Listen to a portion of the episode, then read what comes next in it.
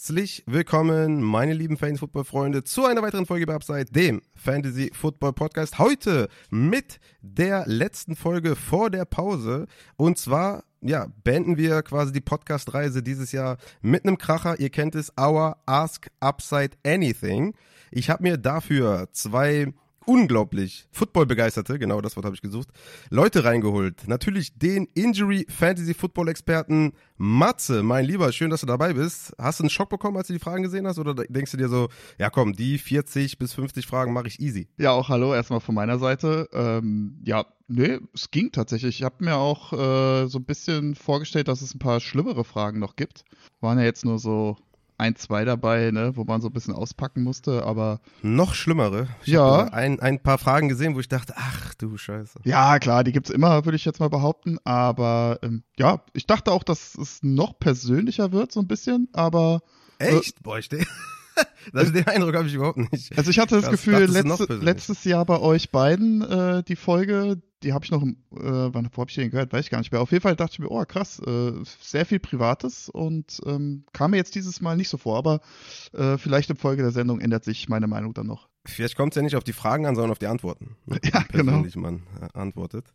Mit dabei, und darüber freue ich mich sehr, aus dem Podcast Ruhestadt kann man das so sagen. Ich weiß nicht, wie viele Folgen du bei Arcade gemacht hast, lieber Christian, es tut mir sehr leid. Aber ich weiß nicht, wie kon ja, kontinuierlich du da abgeliefert hast.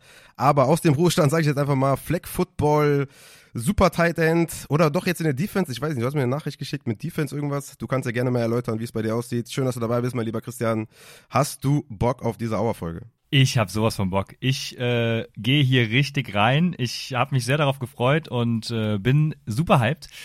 Ja, und äh, genau, da, äh, zu Arcade werde ich später was sagen, weil äh, ja, es, es waren ein paar Sagen wir mal, es waren ein paar. Und ja, ich bin äh, Teammanager in erster Linie natürlich. Ähm, also eine ganz wichtige Person. Und danach äh, Receiver. Ich habe nur bei unserem Tryout mal kurz Defense gespielt. Das ist auch mehr schlecht als recht. Aber ich habe, glaube ich, zwei oder drei Interceptions gefangen. Also es kommt nur, man macht ja viel mit der Erfahrung und dem Stellungsspiel äh, wett. Okay, ich verstehe. Okay, alles klar. So wie der ja, Christian Wörns, Robert Kovac, als sie da die Innenverteidigung bei Christian Wörns, da sehe ich mich. In ihren ja, ist auch kein Witz. Der war ja echt mal sehr, sehr gut. Ne? Nur zum Ende ja. dann, dann nicht mehr so ganz. Da hat es dann an der Geschwindigkeit äh, gefehlt. Aber ja, Christian Würz, Props gehen raus an dich auf jeden Fall. Ja, mein Lieben, wir haben äh, eigentlich keine Zeit zu verlieren. Ich will gar, gar nicht rumplänkeln hier und äh, unnötig Zeit verlieren. Ich würde sagen, wir steigen auch direkt ein bei den ganzen Fragen, weil wir haben wirklich um die 40 bis 50 Fragen. Ich habe jetzt nicht nochmal rausgesucht, äh, wie viele es genau sind, aber es sind auf jeden Fall einige. Ich habe das unterteilt in ein paar Kategorien, in Privates, Fantasy allgemein, ja, Dynasty Content, äh, insgesamt NFL, dann die privaten Sektoren immer mal wieder eingestreut und so. Das, das hatte der Christian ja, glaube ich, mal vor ein paar Jahren gemacht. Das fand ich eigentlich ganz geil. Deswegen habe ich einfach nur das gemacht, was der Christian ja etabliert hat. Ähnlich wie bei der Receiver Flex, auf die wir auch dann später kommen. Und genau, wir gehen erstmal rein mit äh, Props. Ich habe von vielen Props bekommen also keine Fragen gestellt, sondern einfach nur Props dargelassen für die Saison 2023 an äh, Matze und mich. Dafür auf jeden Fall mal vielen, vielen Dank und stellvertretend dafür der Joel, der hatte mir geschrieben, ich find's richtig gut, dass ihr weiterhin Fantasy-Content anbietet und euch nicht in irgendwelche Hot-Take-Shows verrennt und keinen Mehrwert mehr gebt, sondern jede Folge einem etwas mitgebt. Danke dafür. Und da kann ich natürlich nur sagen, danke für die Props, danke für die netten Worte. Und ja, ich hoffe, bei dieser Auerfolge ist das auch der Fall. Weil so viel Fantasy ist ja nicht dabei. Schon hier und da ein paar Fragen, aber es ist irgendwie alles wild gemixt. Wir kommen zur ersten Kategorie. Das ist die private Kategorie 1. Wir haben drei Stück, wie gesagt, über die ganze Folge verteilt.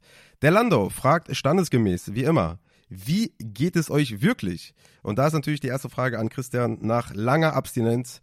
Wie geht es dich? Ja, äh, da, da hatten wir ja auch schon mal lange das Thema äh, im Podcast, wie antwortet man eigentlich auf die Frage, äh, wie geht's dir? Und ja, gut und dir und weiter geht's.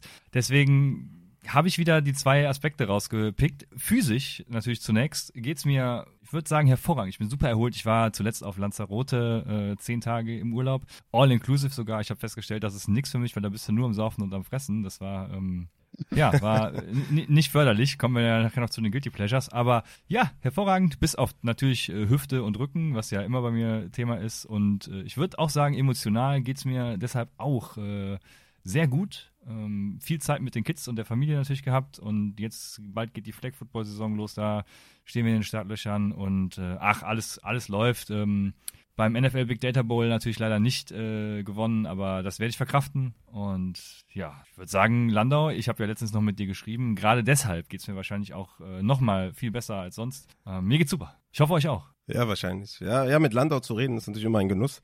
Außer es geht um die, um den, um den Merch und um die Supporter-Shirts. Aber dazu kommen wir ganz am Ende noch. Mein lieber Matze, wie geht dich denn? Ja, wie geht es mir? Äh, wie immer eine sehr, sehr gute Frage natürlich. Äh, wie geht es einem wirklich? Und ich würde es kurz und knapp beantworten. Mir geht es wieder deutlich besser. Ich meine, Rafa, wir haben ja auch, wir zwei haben ganz oft ja im Off miteinander gesprochen, auch viel privat, was da los war. Du kennst ja so mehr oder weniger meine Story. Und ähm, ja, ich würde jetzt vielleicht, ich hoffe, ich hole jetzt nicht zu sehr aus und gehe da nicht zu tief rein. Ähm, ja, wahrscheinlich so die letzten Monate, Jahre waren mit vielleicht sogar die schwersten in meinem Leben. Ähm, ja, ich denke, diese Folge ist da eine ganz gute Gelegenheit, um da vielleicht mal so einen kurzen Einblick so in mein Leben zu geben. Und äh, ja, wie ihr alle wisst, ich bin ja Physiotherapeut und ähm, hatte meine eigene Praxis und ja, wie ihr jetzt schon raushört, äh, das Stichwort ist da hatte. Ähm, ich habe jetzt schon seit einigen Jahren die Diagnose axiale Spondylarthritis, also das ist eine Form von Rheuma und äh, die ist jetzt in den letzten ja, drei, vier Jahren dann leider immer schlimmer geworden und ja, mehr oder weniger seit 2021 kämpfe ich da so ein bisschen mit vielen gesundheitlichen Problemen und ähm, damit natürlich dann auch mit der Selbstständigkeit verbunden, dann auch ein bisschen ja, um die Existenz, hat halt dann viel mit Schmerzen, Existenzängsten zu tun. Ähm, ja, dann Rechtsstreit natürlich dann mit der Versicherung bezüglich der Berufsunfähigkeitsversicherung, was dann wiederum zu vielen großen mentalen Problemen geführt hat. Und ähm, ja, lange Rede, kurzer Sinn. Äh, seit dem 23, äh, ja, seit Anfang Juli 23 habe ich halt meine Praxis nicht mehr. Äh, musste die halt, wie schon gesagt, gesundheitlich äh, bedingt leider aufgeben. Ähm, bin da jetzt sehr, sehr dankbar, dass ich äh, direkt von einem Kumpel einen Bürojob über, ja, angeboten bekommen habe, den ich dann annehmen konnte und ich da zumindest mal finanziell ein wenig abgesichert bin. Und ähm, ja, ansonsten ging es eigentlich jetzt dieses Jahr eigentlich nur bergauf wieder. Wie gesagt, neuen Job angefangen. Äh, die Hochzeit mit meiner Frau war natürlich da ein sehr, sehr großer Boost. Und äh, letztendlich tatsächlich hat mir halt auch dann dieser Podcast sehr, sehr geholfen, dass ich da auch gerade so, mhm. was die Depression angeht, da ja mich da nicht komplett äh, verloren habe und hatte da wirklich auch immer wieder äh, eine Beschäftigung und ein Ziel, äh, ja, wo man sich damit halt wirklich dann intensiv befassen konnte und das, was halt im Endeffekt auch dann über die ganzen privaten Probleme so ein bisschen äh, ja, weggelenkt hat, sage ich jetzt einfach mal. aber ich wollte jetzt nicht mhm. direkt mit so einem riesen Downer anfangen eigentlich, aber ich dachte, diese Folge ist vielleicht ein ganz guter, ganz guter Zeitpunkt, um da ja mal so ein bisschen von meinem Privatleben so ein bisschen zu erzählen. Aber insgesamt geht es mir halt wirklich deutlich, deutlich besser als jetzt Ende 2022, würde ich sagen. Ja, ja, ich würde sagen, das war doch schon mal eine sehr persönliche Antwort, weil du eben meintest, nicht so viele Persönliches, aber das war doch schon mal ein Einstieg hier, würde ich sagen. Und ich glaube, also klar, ich kann nicht für jeden sprechen, aber ich glaube, viele Podcaster können das relaten, dass so ein Podcast auch ein Ventil ist egal ob man mal down ist, wegen irgendwelchen schlechten Tagen oder weil man vielleicht allgemein äh, eine Art äh, depressive Phase hat oder sowas. Da ist es einfach ein schönes Ventil und da kann man sich dann schön austoben im Podcast. Ich glaube, das, das kennt man, wenn man Podcasting betreibt. Ja, also ich muss auch sagen, mir geht es sehr, sehr, sehr, sehr schlecht, weil ich heute eine sehr, sehr schlimme Nachricht bekommen habe. Denn ich habe heute ein Video gesehen, wo jemand in einer Quizshow gefragt wird, was Doug von äh, King of Queens hauptberuflich macht. Und da waren verschiedene Antwortmöglichkeiten. Lieferant, Museumswärter und was weiß ich und so weiter und so fort. Und der Typ sagt halt Museumswärter, weil der Hauptdarsteller Doug dann noch Zeit hat, tagsüber die Serie zu spielen. Das heißt, der Typ hat's gar nicht gecheckt, der kennt die, kennt die Serie nicht, der hat die Frage nicht verstanden und ich habe mich halt komplett totgelacht. Ja, ich konnte nicht mehr. Ich habe so laut gelacht. Die Kinder hatten äh, Mittagsschlaf. Ähm, und wir haben alle zusammen im Bett geschlafen und ich habe auf einmal angefangen zu lachen bis zum geht nicht mehr. Und meine Frau hat mich dann gefragt, ja, warum lachst du? Und ich so, ja, hier ist so ein Typ und hin und her und dies und das. Und dann meine ich so, was macht denn Doug vom Beruf? Ne? Und meine Frau sagt einfach so, weiß ich nicht. Und da war wirklich für mich so, wo ich dachte, okay, wie kriege ich das jetzt hin mit dem Sorgerecht? Wie, wie mache ich das mit der Scheidung? Wie, wie läuft das jetzt alles? Ja, wie kriege ich das am besten hin? Wer kriegt die Kinder? Wer kriegt die Hunde? Weil das war wirklich, also da, also da, ich war völlig fassungslos. Ich habe gesagt, es kann nicht wahr sein, ja. Wir gucken doch auch manchmal King of Queens einfach zusammen im Bett oder sagt, ja, ich guck, ich höre doch nicht zu, ich guck doch nicht hin. Ich habe noch nie bewusst eine Folge gehört, sagt die zu mir. Äh, eine Folge geguckt. Also, also ich muss echt sagen, da war ich fassungslos und äh, deswegen ähm, geht's mir schlecht. Ich habe äh, herausgefunden, dass sie King of Queens nicht kennt beziehungsweise nicht weiß, was Dark als Hauptberuf macht. Und das war sehr, sehr traurig. So, ich habe ein bisschen äh, Spaß reingebracht, ihr beiden habt ein bisschen ernster geantwortet. Und damit gehen wir zur nächsten Frage von Hannover Bears. Der sagt, an den Templer hat Rafa dich rausgemobbt. Ähm, ja, also hier habe ich mir lange überlegt, was sollst du sagen? Äh, lässt jetzt die große Bombe platzen oder oder auch nicht? Ähm, mir fiel leider ja, ja, genau. ähm, mir fiel leider keine lustige Antwort ein und deswegen bleibt es leider einfach bei einem kurzen und knappen Nein. Ähm, da die Frage nicht weitergeht, kann ich es auch nicht mehr ausführen. Also nee, ähm, ich weiß nicht ich habe ja alles schon gesagt bei der letzten Folge, wo ich hier war, glaube ich zumindest. Ne? Oder ich werde auch gleich noch was dazu sagen. Da kommt ja noch eine Frage dazu, deswegen äh, bleibe ich einfach mal bei einem kurzen Nein. Ja, ja, ja. Ja, schade, dass wir jetzt hier keinen Aufhänger haben oder Clickbaiting oder sowas. Ne? Da hättest du mich jetzt äh, unterstützen können, mit, dass einige Leute ah, in die das, Folge reinhören. Ja, siehst du, siehst du, so weit ist es schon, dass ich schon so raus bin. Ne? Das ist, äh, also, dass ich an ja. sowas nicht denke. So ein bisschen Marketing, ja, blöd. Ja, schade, sehr schade an Matze von Hannover Bears. Schön, dass du dabei bist. Wie war dein erstes Jahr bei Upside? Ist Rafa nett zu dir? Ja, erstmal vielen Dank für die lieben Worte natürlich. Ähm, ja, eigentlich ist es ja schon mein zweites Jahr, mehr oder weniger. Also äh, in der Saison davor, also sprich 2022, war ich ja zumindest mal einmal die Woche da, was ja auch mit schon einer ja, gewissen Regelmäßigkeit war. Und also kann man sagen, vielleicht anderthalb Jahre. Ähm, aber wie war das Jahr insgesamt? Ich würde sagen, super intensiv, trifft es ganz gut, mit einer Menge Spaß verbunden. Und ja, zweimal regelmäßig, äh, also zweimal in der Woche regelmäßig aufzunehmen, ist halt schon tatsächlich dann nochmal eine ganz andere Nummer und bringt halt auch eine gewisse Verpflichtung mit sich, würde ich sagen. Und ähm, ja, also viele sehen ja, denke ich, auch nur diese 17 Wochen Regular Season, aber damit ist es ja nicht getan. Also ich bin ja auch beim Draft sehr aktiv gewesen. Ähm, hatten ja auch einige Off-Season-Themen, die sehr, sehr viel Arbeit und Recherchezeit dann in Anspruch genommen haben. Und ja, insgesamt kommen halt da schon äh, ein paar Stunden zusammen. Ich muss ja sagen, Gott sei Dank muss ich das Ganze nicht schneiden und irgendwie dann noch die Tonspur bearbeiten. Das machst ja du alles.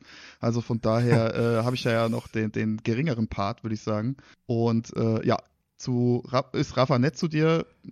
Rafa ist super nett zu mir, sonst hätte ich wahrscheinlich nicht weitergemacht nach, nach dem ersten Jahr. aber äh, da kommt ja noch eine zweite Folge, wo man so ein bisschen ja noch näher drauf eingehen kann. Ja, eine zweite Frage, meinst du? Oder? Genau, ja, zu, zu ja. Ne? Genau, ja, weil du, weil du Folge gesagt hast, vielleicht hast du noch irgendwas in petto für die nächste oh, Nee, sorry. So. Okay, mm, okay, alles klar. Ja, sehr gut, da bin ich echt, äh, bin ich echt beruhigt. Dann machen wir den Patrick und es wird wieder an den Christian gerichtet. Und zwar hast du Upside vermisst oder bist du froh, nicht mehr dabei zu sein? Jetzt überleg dir wirklich genau, was du sagst. Und wenn du etwas Negatives sagst, dann verpack es wirklich in ein Wattebällchen. Ja, genau. Jetzt kann ich das Ganze nämlich ein bisschen ausführen, ähm, weil jetzt kann ich sagen beides. Also ich bin erstmal super froh, nicht mehr dabei zu sein, weil ich, ähm, und jetzt, genau, jetzt schlage ich ein bisschen die Brücke zu Arcade, weil ich habe ja jetzt mit Arcade so ein, so ein Projekt, wo vieles wirklich im Hintergrund erlebt werden kann. Also Mats hat es ja gerade schön gesagt, ne? Das ist ja äh, mit super viel Arbeit und super viel Commitment verbunden und das war ja auch der, der eigentlich der Grund, warum ich es ja nicht mehr, äh, nicht mehr schaffe und also zumindest nicht mehr in der Qualität auch schaffe, die ich machen will oder die, ja, die ihr erwartet, die ich an euch geben will, wie auch immer. Ähm, und ja, da kann man eben viel Arbeit im Hintergrund erledigen. Und auch dort habe ich ja, wie du eben auch schon gesagt hast, anfangs versucht, irgendwie Content zu bringen, weil ich auch dachte so, ja, allein ist ja bestimmt einfacher zu, einfacher zu organisieren. Du hast auch eine kürzere Redezeit und das kriegst du ja schon hin. Ähm, aber man hat es ja gemerkt, ich glaube, ich habe acht oder neun Wochen durchgehalten, weil ähm, selbst das konnte ich aus Zeitgründen halt einfach nicht aufrechterhalten. Ne? Also ja, mein, mein Fokus liegt jetzt erstmal auf dem Rookie Guide. Das ist noch so ein Ding, was, was irgendwie, was ich nebenbei programmieren kann. Und äh, ja, dann schauen wir halt weiter im Hintergrund, halt immer, ne? immer im Hintergrund, ähm, bei Arcade weiter Funktionen irgendwie zu implementieren. Also Björn hat auch schon was zu Rankings im Sinn, dies, das. Ähm, ja, und äh, es gibt ja auch die Wins above Replacement Sets, die ich da, die ich da habe, die immer kostenlos verfügbar sind. Aber jetzt schweife ich schon wieder ab. Ähm, zurück zur Frage. Also ich bin super froh, nicht mehr dabei zu sein, weil mir halt einfach die Zeit fehlt. Ne? Ähm, ich kann mich eben voll und ganz, um mal wieder die Brücke zum Fantasy zu schlagen, auf meine drei, vier Hardcore-Money-Fantasy-Ligen, ja, so Hardcore sind es jetzt auch nicht, also es sind 100 bis 150 Euro Einsatz halt, ne? Aber äh, ja, ist halt schon, wenn, wenn, wenn du was gewinnst, viel Geld. Ähm, und dafür eben Analysen fahren und muss eben nicht zeitgebunden diese Analysen für Upside machen. Ne? Montags abends immer aufnehmen, sonntags kommen die Spiele. Das heißt, äh, also das war immer, äh, wie soll ich sagen, also mein Arbeitgeber hätte nicht wissen dürfen, wie viel ich dafür investiert habe. Ähm, und das ist einfach schön, das nicht mehr machen zu müssen, sondern äh, wirklich eben arbeiten zu können, ähm, Data Scientist sein zu können und so. Ähm, ja, und andererseits muss ich auch sagen, ne, also jetzt kommen wir zu der Gegenseite. Äh, ich bin auch super traurig hin und wieder mal gewesen, weil, also ich war während der Saison mehrmals traurig, ähm, weil ich halt schon zu vielen Sachen so einige Dinge zu sagen gehabt hätte. Ähm, wahrscheinlich auch jetzt bei Rookie-Folgen. Ähm, ja, also wenn ich jetzt einen Rookie-Guide mache, ich bin gerade noch ganz am Anfang, aber da, da gibt es wieder so viel, was ich zu den Prospects äh, sagen könnte und so. Also hätte ich schon wieder Bock drauf, ne? Und ähm, wenn vor allem Twitter jetzt danach schreit, den nächsten Puka Nakua zu finden, also dann, dann lodert es innerlich in mir. Und ich kann so einen 45-minütigen Monolog darüber halten, wie sinnlos das Thema überhaupt ist. Ähm, ja, keine Ahnung. Also äh, zudem ist es natürlich auch immer schön, mit jemandem anderen über Fantasy zu sprechen. Äh, also in dem Fall ja Raphael und heute sogar äh, noch mit Matze. Das ist ja äh, sehr schön. Ich freue mich da richtig drauf. Aber um das Thema jetzt abzuschließen, denke ich, dass es die richtige Entscheidung war und dass ich äh, ja durch die gewonnene Zeit meine Aufgaben irgendwie besser priorisieren kann und vor allem eben auch mehr Zeit für die Familie, die Kinder ähm, habe. Und äh, ich muss ja auch nochmal sagen, äh, äh, das Ganze rundet natürlich ab, dass ich weiß, dass ja ein wundervoller Nachfolger für mich gefunden wurde und ähm, dass hier alles super läuft. Also Raphael macht das ja äh, hervorragend, äh, wunderbar weiter und äh, ich sag mal so, das Baby, was wir ja in die Welt gesetzt haben, das lebt ja äh, weiter und wächst weiter und äh, deswegen kann ich auch beruhigt mich zurücklehnen und äh, sagen, ja, ich vermisse sehr oft Upside, aber ich bin auch sehr froh, nicht dabei zu sein. Ja, ja das ist eine schöne Antwort auf jeden Fall zu den äh, Rookie oder Rookie-Folgen, Rookie-Evaluation ist also eine offizielle Einladung, geht dann raus, raus an dich. Ja, also falls du da irgendwie äh, ja, Bedarf hast, über die Prospect zu reden, komm gerne vorbei. Also ich werde auf jeden Fall wieder einige Leute einladen, wenn du dabei sein möchtest. Rein da und Puka Nakua, ja, das ist, ne, also auch jeder, der in der Offseason nur einen Satz über Puka Nakua gemacht hat, ne, egal in welcher Folge das war, in der Deep, superlative Sleeper Folge an Stelle 598 erwähnt, wird dann related, ja, ich habe doch gesagt, Pukanakur ist ein Sleeper. Ja. Wir beide haben es übrigens vorher so auch gesagt. wie viele andere Spieler. Hm? Ja, wir hatten es auch gesagt, ja, genau. Wir hatten es auch gesagt, glaube ich, bei den Training Camp Hypes und so, ne? Ich weiß es schon nicht mehr, aber ich weiß noch, dass wir es äh, ziemlich, äh, ja, wir haben es gesagt.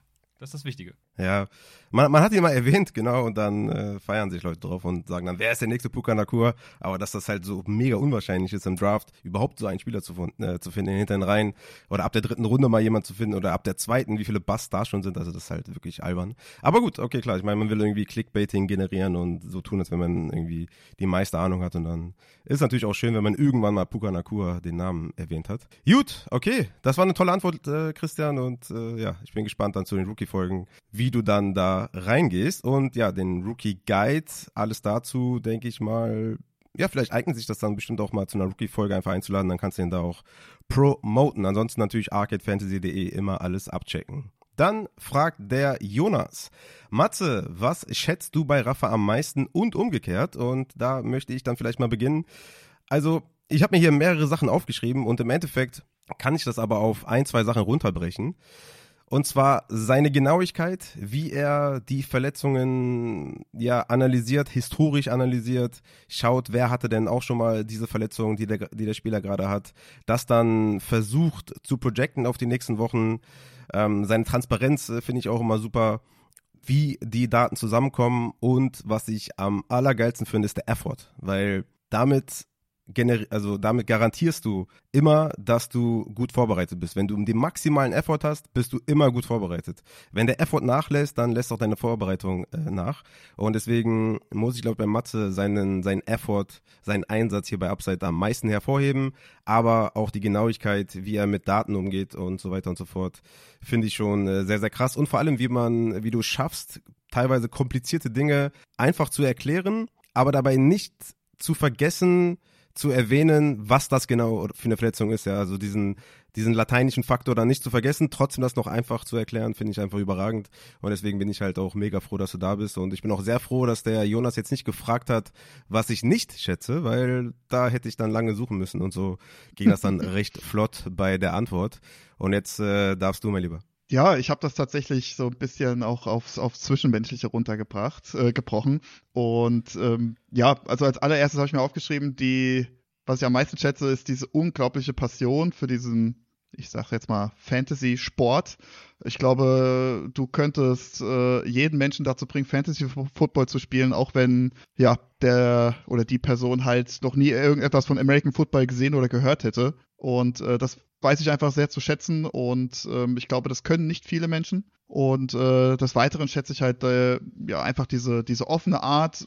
Du bist eigentlich sehr, sehr positiv, egal was privat gerade los ist bei dir. Und ähm, das ist halt dann irgendwo auch ansteckend. Und ähm, ja, das ist auch wirklich egal, ob in der Aufnahme oder im Off äh, weil ne, der eine oder andere könnte ja sagen, ah ja, gut, immer wenn die, wenn der rote Knopf gedrückt wird auf die Aufnahme, dann, dann ist er gut drauf, aber das ist auch wirklich im Off so, das kann ich wirklich bestätigen. Und ich habe auch immer das Gefühl, dass man mit dir auf Augenhöhe reden kann. Ne? Also ich habe nie, auch wo ich jetzt ganz neu dazu gekommen bin, irgendwie so das Gefühl gehabt, oh, okay, der unterhält sich mit mir jetzt von oben herab, der hat sowieso äh, ja, seine eigene Meinung und auf, auf diese beharrt er. Und äh, das habe ich halt ganz und gar nicht äh, so empfunden über die ganze Zeit jetzt hinweg. Und ähm, ja, von daher bin ich sehr, sehr froh, dass ich Teil dieses Podcasts sein darf. Und ähm, ja, außerdem halt freue ich mich halt immer drüber, auch mal über was Privates zu sprechen und äh, einfach dieses Zwischenmenschliche, dass das halt wirklich auch einfach stimmt, bei uns beiden zumindest. Und ähm, ja, von daher ähm, bin ich sehr, sehr happy insgesamt. Ja, sehr, sehr nice. Ja, ich versuche jetzt auch nach diesem King of Queens Drama hier die Positivität am, am, ne, am Maximum zu halten, weil das hat mich echt runtergezogen. Und der Christian kann, glaube ich, nicht relaten mit diesem auf einen Take beharren, oder Christian? Hatten wir in der Vergangenheit viele Diskussionen, dass man da auf, äh, auf irgendwelchen Sachen beharrt ist, aber ja, das war eigentlich äh, legendäre Folgen mit dir, wo wir uns über Spieler gestritten haben. Aber der Stefan Gringo fragt für Christian auf Twitter und ich habe davon nichts verstanden, deswegen deswegen bin ich ja auch nicht gefragt worden wahrscheinlich. Er fragt, ein Vampir darf ein Haus nur betreten, wenn er hereingebeten wird. Ist die Erlaubnis dann personenbezogen oder ortsbezogen? Wenn sie ortsbezogen ist, darf der Vampir die nächsten 200 Jahre das Haus betreten. Boah, ich, also, also ich bin, mir ist jetzt schon schwindelig. Deswegen äh, go for it. Ja, also Stefan spielt ja auf einen Tweet von mir an, wo es darum ging, ob ein Vampirpolizist mit einem Durchsuchungsbeschluss das Haus der Person betreten dürfte. Ähm, weil, ich weiß nicht, ob ihr der, des Vampir-Games mächtig seid, aber ein Vampir darf ja ein Haus nur betreten, wenn der Eigentümer oder Besitzer, da bin ich mir gerade gar nicht sicher, ähm, ihn hereinbittet. Ja, und wenn der Vampirpolizist einen Durchsuchungsbeschluss hat, schlägt der Durchsuchungsbeschluss dann die Bitte hereinzutreten. Das war ist eine interessante Frage, die äh, ich irgendwo gesehen habe. Und solche Brainfuck-Tweets finde ich eigentlich immer ziemlich geil. Und das hat mich, warum auch immer, sehr lange beschäftigt. Und ähm, also ich, ich gehe jetzt rein. Also ich, die Frage wurde ja gestellt. Ähm, ich bleibe nämlich dabei, dass das Vampirrecht, in dem der Hausbesitzer oder Hauseigentümer dem Vampir ein Zutrittsrecht gewähren muss, die humanoide Gesetzeslage bricht, meines Erachtens. Weil äh, Montesquieu war ja hoffentlich kein Vampir, war ja ein Mensch und äh, die Gewaltenteilung hier, äh, äh, die, das habe ich auch gehört von Buffsol nämlich. Ähm, wer sind wir denn, die Judikative abzuschaffen? Ähm, aber, äh, also wie dem auch sei, in Bezug auf seine Frage heißt das, dass der Besitzer dem Vampir Zutritt gewähren muss. Ne? Ähm, ja, kann der Vampir die Schwelle dann übertreten, dann äh, darf er sich frei im Haus bewegen und alles tun lassen, was er will. Also auch andere pa Personen aussaugen. Allerdings denke ich, und jetzt wird es spekulativ, ne, weil meine Vampirkenntnisse, die beschränken sich so auf Buffy und äh, Vampire Diaries. Ähm, ich, ich glaube, dass der Vampir nur so lange Zutritt hat, wie die Person, die das Haus besitzt, ähm, so lange, jetzt war ich gerade verwirrt, so lange Zutritt hat, wie die Person das Haus besitzt. So, demnach wäre es ja personengebunden. Und ähm, aber wenn er einmal eingetreten ist, darf er alles tun, was er will. Das wäre so meine Auffassung. Und äh, ja, war schon wieder viel zu lang, aber äh, die Frage wurde ja gestellt. Ja, ey, ähm, das ist eine Auerfolge, ne? Ask, ask anything. ich habe äh, wirklich nicht viel verstanden, muss ich sagen, aber das ist ja auch nicht schlimm. Ne? Ähm, ich äh, werde da noch mal reingehen in die ganze Materie und vielleicht äh, dann in der nächsten Hour-Folge dann auch vielleicht besser dastehen. Mats, hast du irgendwas verstanden? Äh, ich bin froh, dass äh, ich diese Frage nicht beantworten muss. Ja, okay, sehr gut, alles klar. Dann würde ich sagen, kommen wir zum ersten privaten Teil zum Ende. Und das Ganze runde ich ab mit der ersten Taxi-Story, weil natürlich, ich meine, ich weiß gar nicht, wie viele Leute mir geschrieben haben, Taxi-Story, Taxi-Story, Taxi-Story. Und äh, ich habe mir dann äh, zur Feier des Tages überlegt, ich mache zwei Taxi-Stories, zwei kurze, aber knackige. Und die erste kommt jetzt. Und zwar ist das meine erste Taxifahrt. Nach der ersten Taxifahrt meines Lebens dachte ich, das ist nichts für mich, ich quitte. Aber ich hatte da den falschen Prozess aus der ersten Taxifahrt. Die Fahrt war ungefähr fünf Minuten nach Beginn der Schicht an einem Sonntagabend. Also sonntags ist immer gut zum Einstieg. Sonntagabend, weil da ist nicht viel los. Wenn du dich mal verfährst oder so, dann drehst du einfach um oder fährst einfach von ganz rechts nach ganz links rüber, passiert nichts. Ähm, kannst vielleicht auch, oder hinten die Fahrgäste merken nicht viel, weil sie gerade von der Party kommen oder so, dann kannst du noch mal kurz das Navi anmachen oder sowas. Also die, ne, die erste Schicht sonntags ist auf jeden Fall immer sehr gut geeignet für die ersten Schichten, die man so fährt. So, ich fahre also raus aus dem Gelände, fahre zur Kölner Straße. Das ist in Düsseldorf die, äh, ja, die kleine Kö, nennt man sie. Müsste mal abchecken auf jeden Fall. Äh, Kölner Straße winkt jemand, ja, also ein Einsteiger. Der steigt ein, ein richtig ekelhafter Typ, ja. Hat gestunken, die Ausstrahlung war ekelhaft, war passiv-aggressiv auch teilweise, habe ich das Gefühl gehabt. Ähm, hatte, war, einfach, war einfach ein ekliger Typ. So, ich hatte gar keinen Bock auf den, dachte mir, oh mein Gott. Boah, da habe ich so gemerkt, wie der drauf ist und dann dachte ich, nee, komm, am besten wieder raus. Ich dachte aber, komm, egal, mal gucken, wo der hin will. Ne? Der wollte dann von der Kölner Straße 180 zur Kölner Straße 120. So, das waren einfach 5,50 Euro. Der hatte nur einen 50-Euro-Schein, hat 0 Euro Trinkgeld gegeben und hat mein ganzes Wechselgeld hops genommen. Ja, ich hatte danach, weiß nicht, noch so paar Münzen oder so, aber meine ganzen Scheine waren weg. Weil natürlich nicht, wenn du anfängst mit der Schicht, erstmal 150 Euro Wechselgeld mitnimmst. So, dann dachte ich mir, okay, krass, das ist ja der Hardcore-Absturz hier, ich habe gar keinen Bock drauf. Kotige Fahrt, kotiger Typ, aber ich habe da den falschen Prozess gewählt. Einfach nach fünf Minuten Schichtbeginn meine erste Fahrt. Das war der Prozess dahinter. Nicht, dass die Fahrt scheiße war oder der, der Typ äh, kotig war, sondern nach fünf Minuten Schichtbeginn meine erste Fahrt. Das war der richtige Prozess. Over Result, ihr kennt es. Und äh, die Nacht verlief auf jeden Fall auch noch richtig, richtig gut. Ich war teilweise einer der besten Fahrer an dem Abend, obwohl ja einige Veteranen natürlich mit, mit mir unterwegs waren, habe ich die geschlagen teilweise im Umsatz und so weiter.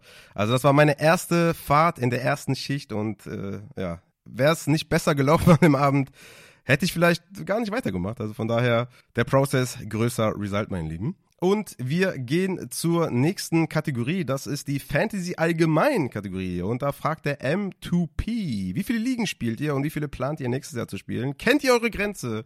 Wann es zu Stress statt Spaß wird, mein lieber Christian. Du hast eben schon gesagt, du hast vier, fünf High-Stakes-Ligen. Ist das für dich auch genug und äh, ansonsten spielst du nichts mehr und kennst deine Grenzen? Äh, ja, also würde ich sagen, ich spiele jedes Jahr wahrscheinlich so irgendwie um die zehn, also lass es mal elf, mal zwölf sein, äh, irgendwie sowas um den Dreh. 2024 hatte ich dann genau nur noch so vier bis fünf Ligen mit Einsatz und dann eben auch Fokus auf die investierten Euro, Dollar da. Ähm, das waren dann, ja, nee, es war durchmix. Es waren ein paar MPPR, also meines PPR-Ligen, äh, ein paar mit Upside-Scoring. Ähm, und dann hat man eben noch so ein paar Ligen wie, wie eben den, den Upside Bowl, den Arcade Bowl, den Mim Bowl hatte ich noch dabei, eine Kicker-Liga vom Ole. Äh, ja, und dann ist man eben auch schon wieder bei 10, ne? ja, das hat sich mhm, eben anders angehört, dass du nur so vier, fünf Ja, das geht, das, ja, ja, die vier, fünf Ligen mit, den, mit, mit Einsatz eben. Und dann kommt der ganze Rest. Ähm, vor zwei oder drei Jahren, ich bin mir gar nicht sicher, da, da war es wirklich äh, krass. Da habe ich äh, immer aufgebaut gehabt, äh, die letzten Jahre, seit dem Upside begonnen hat. Wann war das? 2009, 18 oder 19, ne? Und dann die, die Jahre danach immer mehr geworden. Und irgendwann hatte ich äh, äh ein Jahr, wo ich so an die 20 liegen hatte. Und das war halt bei mir, da habe ich gemerkt, ey, das ist die Grenze. Ne? Also solange Sleeper sich irgendwie lieber darum kümmert, irgendwelche Scheiße zu implementieren, äh, keine Ahnung, wie äh, äh Spieler äh, Avatare zu geben äh, und das Ganze über so eine Funktion wie Optimize Lineup zu stellen, äh, geht das nicht. Also wenn ich sagen könnte, Optimize Lineup, dann könnte ich auch 30 Ligen spielen, weil dann kann ich einmal draften, ein bisschen wafern und dann kann ich sagen, optimiere mir mein Lineup nach den, nach den Protections und dann kann ich mich eben auf vier, fünf Ligen konzentrieren und der Rest den Rest macht eben dann Sleeper für mich. Und ja, ich würde sagen, auf so drei bis vier Ligen kann man sich konzentrieren und äh, also richtig gut konzentrieren. Und der Rest läuft dann so mit. Äh, mittlerweile hat man, oder habe ich zumindest, auch ein gutes Gefühl dafür, welche Ligen mit wenig Einsatz funktionieren. Und äh, ja, dann reicht es eben dort, dann zu draften und Wafer zu machen. Und da muss man nicht so krass in die Trade-Evaluation gehen und so. Ähm, ja, ich würde sagen, drei, vier, vielleicht fünf Ligen gehen mit viel Effort und danach kommt eben noch so ein bisschen mhm. Zusatz dabei. Wie sieht aus bei dir, Matze? Ja, wie viel, bei wie vielen Ligen habe ich gespielt? Ich habe dreimal Dynasty gehabt, davon einmal IDP, da habe ich mich dieses Jahr mal äh, ausprobiert. Dann hatte ich zwei Home-Ligen Redraft und dann nochmal acht Ligen Redraft, äh, wo dann nochmal zweimal, äh, äh, was war das hier? Ja, klar, der Upside Bowl kam nochmal eine Finalliga dazu und noch ähm, beim German Arcade Bowl. Nee, beim, da beim bist du auch weit gekommen, oder? Ja, aber da gab's gab's da eine Finalliga? Ich glaube nicht. Ach so, oder? okay. Ich dachte, was, warst du nicht da im Finale? Da war ich auch im erweiterten Kreis, ja, bin dann Zweiter geworden, so, okay. genau. Und ähm, ja, also es waren dann doch ein paar Ligen insgesamt und es war, es war halt overall einfach zu viel. Und ähm, ich würde mal sagen, jetzt ohne Podcast wäre es irgendwie noch gegangen. Aber ähm, ja, mit dieser ganzen Vorbereitungszeit äh, auf die Folgen jeweils ähm, da kamen dann doch die ganzen Ligen halt dann doch das ein oder andere Mal zu kurz. Keine Ahnung, teilweise sogar dann äh, vergessen, Line-Up zu machen und so, solche Fehler, äh, die mich selbst halt super nerven, wenn andere das nicht auf die Kette kriegen. Äh, wo ich dann auch selbst von mir so ein bisschen erschrocken war, einfach, wo ich dachte, Mensch, Junge, reiß dich jetzt mal zusammen. Und ähm, ja, was mich halt super genervt hat, waren auch einfach diese unterschiedlichen Waiver-Einstellungen, ähm, ah, unter ja, ja, unterschiedliche ja. Line-Ups, ne? Einmal nur mit einem Running Back, dann mit zwei, dann mit Receiver-Flex, mit Super-Flex und keine Ahnung, dann hast du fünf Trade-Angebote und du musst erstmal nachgucken, okay, in welcher Liga war das denn jetzt, was brauche ich denn da? Und ja, war dann alles insgesamt sehr, sehr schwierig. Ich habe es mir wieder vorgenommen, weniger Ligen zu spielen, habe mich jetzt auch schon von der einen oder anderen Liga getrennt, aus unterschiedlichsten Gründen. Und aber am Ende des Tages weiß ich genau, Ende August werden da wieder zwölf Ligen oder sowas stehen, weil man ja am Ende des Tages auch wirklich überall mitmachen will, sei es Arcade Bowl, Upside Bowl, Hörerliga, äh, German Charity Bowl und wie sie alle heißen. Ähm, ja, ich versuche es aber wie jedes Jahr da ein bisschen kürzer zu treten. Ja, man versucht es mal, es, klappt aber nicht, ne? Ja, ich muss sagen, ich habe es eigentlich trotzdem immer noch ganz gut in den Griff bekommen. Ich habe nur einen krassen Fauxpas mir erlaubt in der Upside Money League. Grüße gehen raus an M2P. Tut mir noch sehr, sehr leid, was ich da gemacht habe. Da, ja, habe ich das nicht ernst genommen, die Situation. Jemand hatte sich quasi, ja, nicht darüber beklagt oder hatte quasi angemerkt, dass ich doch einen Tight End austauschen muss, weil ich hatte da Trey McBride und der hatte eine späte Bye Week, glaube ich, war das und ich habe den dann nicht ersetzt, weil ich wollte mir keinen anderen Tight End in den Kader holen. Hätte ich aber dieses Spiel dann, boah, ich weiß gar nicht, wie es war, mein, meine Gedächtnis, äh, mein Gedächtnis ist nicht so äh, perfekt. Ähm, hätte ich das irgendwie verloren oder gewonnen, hätte es halt Auswirkungen auf der M2P gehabt und ich habe es einfach nicht gemacht, weil ich habe die Situation nicht gecheckt. Vielleicht hatte das damit zu tun, dass ich äh, so viel Ligen spiele plus Podcast und so. Wahrscheinlich schon, plus private Dinge und so. Äh, ich habe mich dafür auch äh, entschuldigt und war auch nicht gut. Ähm, aber ich denke, jeder in der Liga hat es auch verstanden, dass es äh, ja hoffentlich eine einmalige Sache war. Aber sonst äh, war ich da eigentlich äh, überall gut unterwegs, habe mein Line-Up gestellt und so weiter. Trotz ja zwölf Ligen, glaube ich, oder elf Ligen weiß gar nicht mehr genau, wie viele es im Endeffekt waren. Aber mir hilft der Podcast eigentlich immer mehr bei meinen Ligen. Also ich habe immer so, ich gucke immer, dass ich so drei, vier Tage in der Woche mir ja so eine halbe Stunde, Stunde nehme für Trade-Angebote, für schon mal Line-Up stellen und äh, für Wafer-Claims schon recht früh, dass ich die einreiche, ne? nicht erst irgendwie am Mittwoch einreiche, sondern schon vielleicht am Montag äh, nach dem Spiel, nach dem Monday Night Football Game und so, da mache ich schon meistens die ersten Wafer Claims, guck dann nochmal Mittwoch drüber, passt das so und so weiter. Also eigentlich durch den Podcast, äh, ja, ich will nicht sagen, ich könnte noch eine Liga spielen, weil es reicht auf jeden Fall weil es natürlich auch viel Zeit frisst, aber du hast ja eben schon angesprochen, Matze, dass der Effort und meine Begeisterung äh, keine Grenzen kennt. Deswegen, ja, passt das irgendwie schon bei mir. Also elf Ligen kriege ich auf jeden Fall locker hin. Das war dieses Jahr der Fall. Ich meine, vielleicht waren es auch zwölf, aber elf Ligen kriege ich auf jeden Fall easy hin. Und ich denke nicht, dass es, ähm, ja, also das Stress den Spaß überwiegt. Hatte ich jetzt dieses Jahr nicht das Gefühl. Und ähm, ja, Ligen kürzen, weil es vielleicht nicht mit den richtigen Mitspielern ist oder weil einem die Einstellung nicht gefallen. Auch ein guter Punkt von dir, Matze, dass man vielleicht auch guckt, dass man vielleicht immer bei derselben Plattform spielt, dass man nicht zu viele unterschiedliche Ligen hat. Klar, ein bisschen Diversität ist immer gut, ne? dass man vielleicht eine One-QB spielt, eine Superflex und eine Minus-PPA oder sowas. Ist auch immer ganz cool, verschiedene Formate kennenzulernen. Wenn jede Liga unterschiedlich ist, dann ist schon echt ähm, tricky auf jeden Fall, da immer zu wissen, was Sache ist. Ähm, von daher ja, bei mir passt alles soweit. Die meisten Ligen sind Superflex. Ähm, die meisten haben eigentlich dieselben Wafer-Bedingungen und von daher bin ich da eigentlich überall gut gefahren und ich denke, das werden dann auch wieder um die 10 nächstes Jahr sein und ja, ein, zwei werden vielleicht gekürzt, dazu kommen dann ein, zwei dazu und dann bist du wieder bei 10, 11 und von daher, ja, passt das auf jeden Fall. Aber ich habe ich hab jetzt schon, also das Ding ist ja immer, wenn Draft-Season beginnt, also Redraft-Season beginnt, dann ne, ist er immer, boah, ich habe eigentlich schon Bock noch auf einen Live-Draft. Ich habe noch mal Bock auf einen Live-Draft. Ach, der Spieler, krass, vielleicht kann ich den irgendwo früher snaggen oder so. Ja, dann, dann geht immer diese heiße Phase los, wo man dann ja Bock hat auf die Drafts, weil das Geilste natürlich sind immer die Live-Drafts. Und also zumindest für mich, diese ganze Aufregung, die ähm, ja, die Targets, die man sich so raussucht und die dann äh, weggesniped werden. Grüße geht raus an Christian, der das Wort nicht mag. Und äh, ich glaube, das ist so die Aufregung dann in der Redraft-Season, die kitzelt dann immer und dann landet man halt gezwungenermaßen dann wahrscheinlich bei mehr Ligen, als man vielleicht möchte. Aber da äh, versuche ich euch ja zu helfen oder wir versuchen euch zu helfen, dann in Season die richtigen Entscheidungen zu treffen. Wir gehen äh, zur nächsten Frage von Chris Joe. Moin Jungs, ist das nächste Jahr womöglich dafür gemacht, hart Running Back und Wide Receiver zu gehen und zu versuchen, Tight End und Quarterback zu streamen, beziehungsweise bei Tight End zu schauen, was in den weiteren Runden übrig bleibt. Danke für euren Content, liebe Grüße. Christian, wie sieht's bei dir aus? Hard Running Back und Wide Receiver und Tight End und Quarterback streamen oder sagst du, nee, dieses Jahr, ich gehe aus den ersten vier Runden nicht ohne Trey McBride und aus den ersten fünf nicht ohne Anthony Richardson. Fuck it, scheiß auf Running Back und Wide Receiver. Wer ist ja, gefragt? Hast du Namen gesagt? Wenn keine Antwort bin, wahrscheinlich ich es, ne? Ja, danke, okay. Äh, dann habe ich meinen Namen nicht gehört. Ja, also es kommt äh, drauf an, in welchem Scoring, ne? Äh, also ich gehe jetzt mal davon aus, dass hier PPR oder sowas gemeint ist. Dann ist äh, Quarterback Titan Streaming natürlich eh immer eine super Option. Und ja, vor allem da es halt jetzt Alternativen zu Travis Kelsey gibt, ist das ein valider Ansatz, würde ich sagen. Ähm, ja, also ich, ich habe mal, also ich spiele ja viele Auction Draft Ligen tatsächlich jetzt auch. Ähm, von diesen vier, fünf, die ich eben genannt habe, sind das vier, fünf. Ähm, und ja, da versuche ich halt immer, äh, ich, ich nenne es mal für Value Money, kann man das so sagen? Ähm, also für Value einfach. Also ein Tier 2, 3 Quarter, ähm, Tight End zu ergattern. Also so ein McBride, Kittel, Engram. Also ist die Frage, ob man McBride überhaupt noch ins Tier 2 packen will. Ich habe da ja auch schon andere Stimmen von äh, einem Experten unseres Vertrauens gehört. Aber ähm, ich sage einfach mal McBride, Kittel, Engram, Hawkinson, sowas. Ne?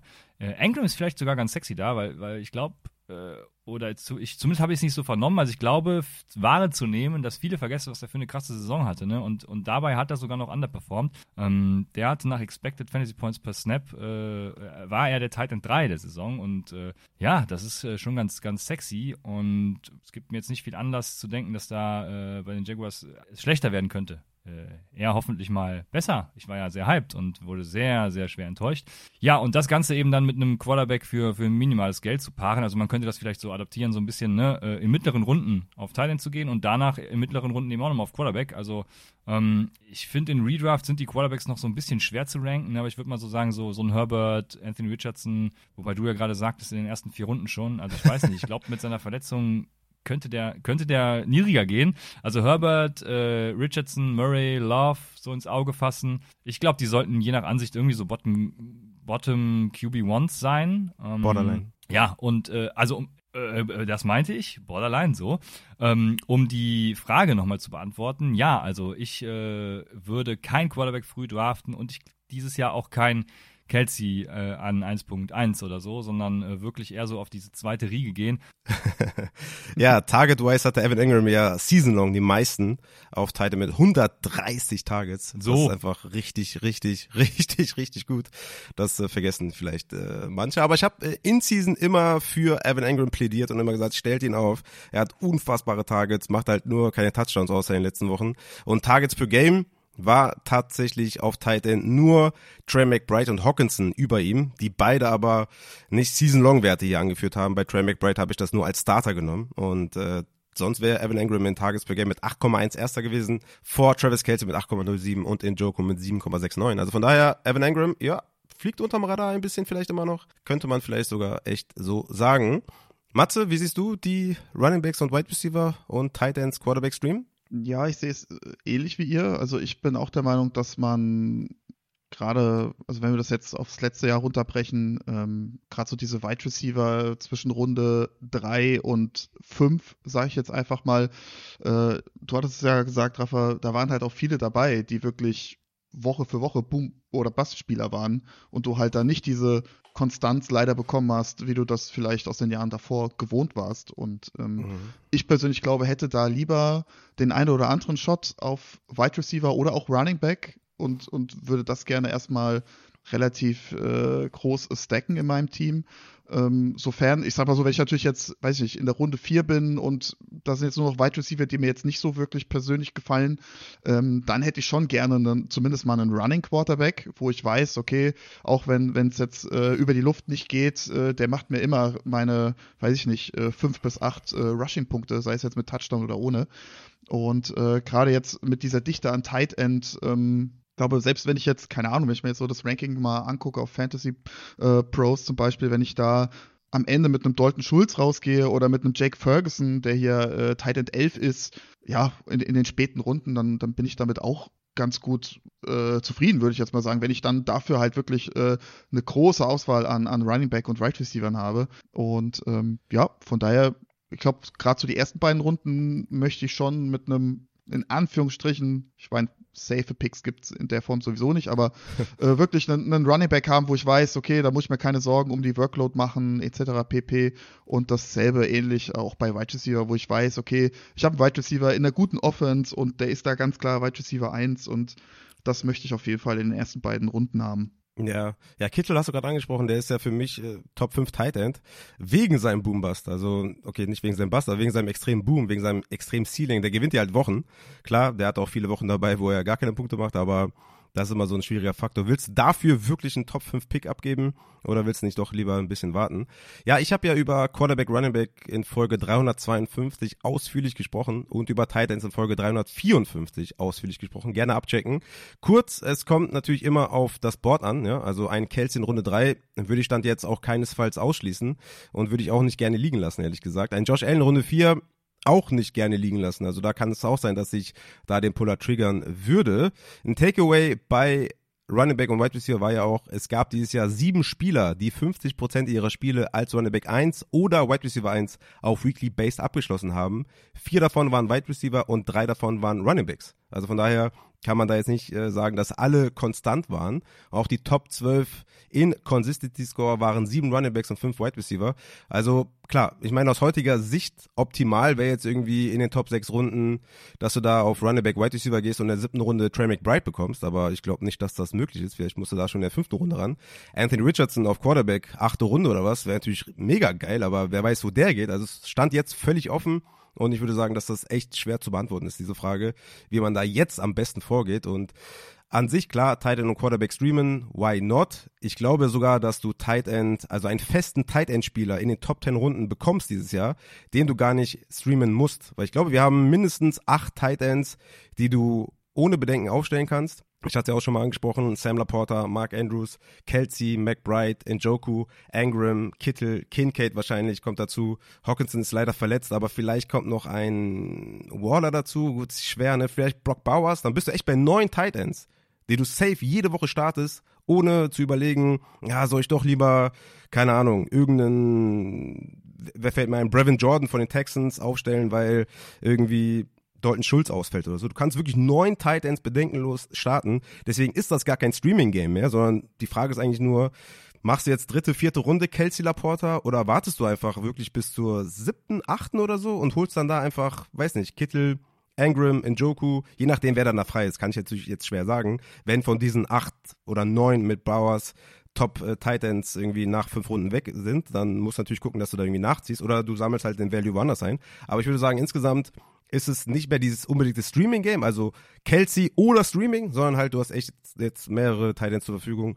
Mindestens mal acht, würde ich jetzt sagen, stand jetzt, auf die du auf jeden Fall Weekly Basis bauen kannst. Und das hatten wir, glaube ich, in der Form, ja, noch nie. Das war auch ein großer Takeaway bei der Titan-Folge, deswegen check die gerne nochmal ab. Der CK fragt, daran anknüpfend, und diese Frage stelle ich an den Christian, weil auch hier in äh, Podcast 354 Minute 29 45. Check die Show Notes.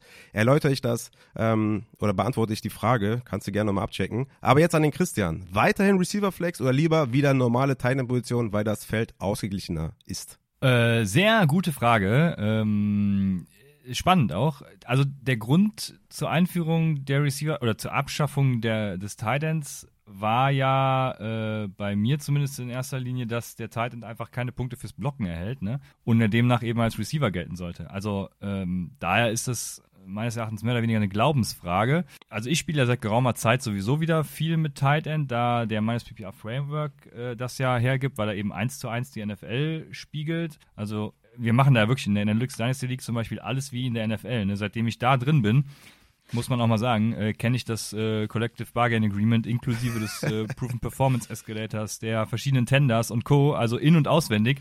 Und ich könnte locker auch eine Franchise spielen, muss ich sagen. ähm, äh, naja, und da dort eben auch die, die Positional Values gespiegelt sind, ist der Tight End dann halt auch so ein bisschen Mittel zum Zweck, den ich äh, dann auch äh, ja, in Kauf nehmen muss.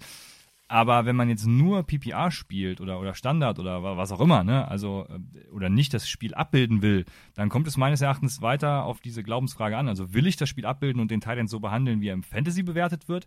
Dann halt Receiver Flex, weil er eben auch ein Receiver ist. Will ich eine strategische Komponente im Draft haben und auch im Roster-Building natürlich, äh, dann spiele halt mit Tight End. Also ich ähm, würde die Frage jetzt gar nicht so, äh, fick, äh, wie sagt man, ähm, also binär beantworten wollen mit Ja oder Nein, sondern äh, kommt drauf an. Ja, ja, was sagt ihr? Also, ja was ihr sagt. Also ich bin, ich bin ja sehr gespannt, weil ähm, ich, ich, hatte es ja damals ins Leben gerufen und dann bin ich ja wieder davon mhm. abgerückt. Das ist ja. Ja, also äh, meiner Meinung nach ja, ist auf jeden Fall, nicht. wie gesagt, dass man jetzt acht Titans hat und das ist ja noch konservativ gesagt. Man hat ja da noch andere Titans, die vielleicht noch echt eine bessere Rolle bekommen oder ne.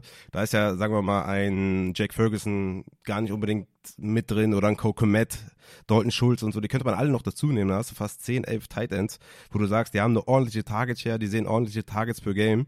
Und ich glaube, das hatte man in der Form noch nie. Weswegen ich denke, dass man durchaus mit normalen Tight End äh, weiterhin äh, spielen kann oder wieder spielen kann oder das Tight End die neue Receiver Flex ist. Das war ja mal, also das war in der Mailback in der Folge, die ich dann beantwortet habe, quasi die Frage. Und ja, ich bin auf jeden Fall offen für, offen dafür. Mm, klar, du hast natürlich recht, wenn man da dieses Receiver oder was Receiver an sich bedeutet, wenn man das abbilden möchte, hast ja dann die, die Antwort von Christian bekommen, hat er vollkommen recht. Mir ging es aber auch sehr stark darum, dass es neben Kelsey, klar hat's zu Kittel und hat's auch mal Ertz oder so, aber in der Form, wie Kelsey halt der Difference Maker ist, hat's halt irgendwie wenig Sinn gemacht. Ähm, dadurch, dass man jetzt so eine mega Dichte hat, bin ich da bin ich da eigentlich fein und ähm, ja kann mir schon durchaus vorstellen, vielleicht die eine oder andere Liga mit einem Tight End zu besetzen, aber ich würde doch gar nicht sagen, dass ich das jetzt überall ändern werde, wo ich Receiver Flex spiele, weil du die Spieler ja immer noch aufstellen kannst. Ne? Also ein Trey McBride oder ein Joko oder Ingram oder Kincaid, die spielst du ja trotzdem, auch wenn sie nur Tight Ends oder auch wenn es nur eine Receiver Flex gibt, weil das auch noch Flex Position, Receiver Flex und auf der Receiver Flex ist ja meistens der Wide Receiver 4 oder Wide Receiver 3, je nachdem mit wie viel Wide Receiver ihr spielt, erst äh, einsatzfähig. Von daher Receiver Flex finde ich immer noch geil. Man muss dann vielleicht überlegen, ob man das mit diesem äh, Premium noch dazu macht, weil die ja, weil die schon an sich so äh, einen schönen Target Share haben und viel eingebunden sind. Das könnte man noch mal überlegen und allgemein Tight End Premium hinterfragen, was ich sowieso immer getan habe, wenn man einen festen Tight End Spot spielt und dann noch Tight End Premium hat für mich eh nie Sinn gemacht.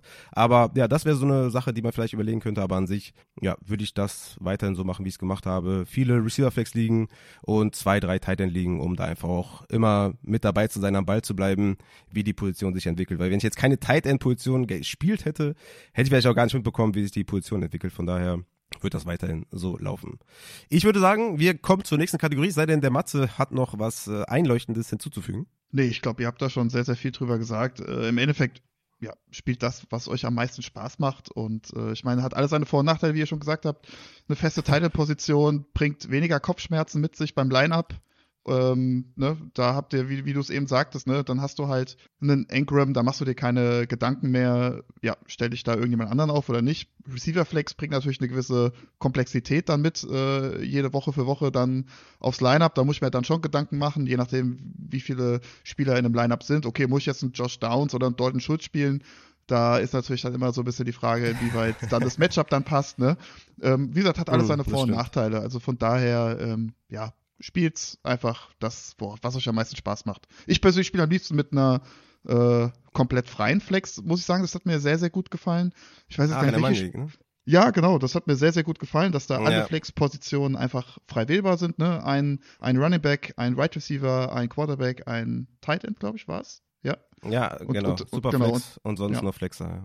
Genau, das hat mir auch sehr, sehr viel Spaß gemacht, weil das dann doch mhm. dir äh, Woche für Woche dann viele, viele Freiheiten gegeben hat und äh, ja. da doch die ein oder andere äh, schwierige äh, Entscheidung dann anstand. Mhm, ja, ich finde das auch eine richtig geile Einstellung. Also All Flex sozusagen.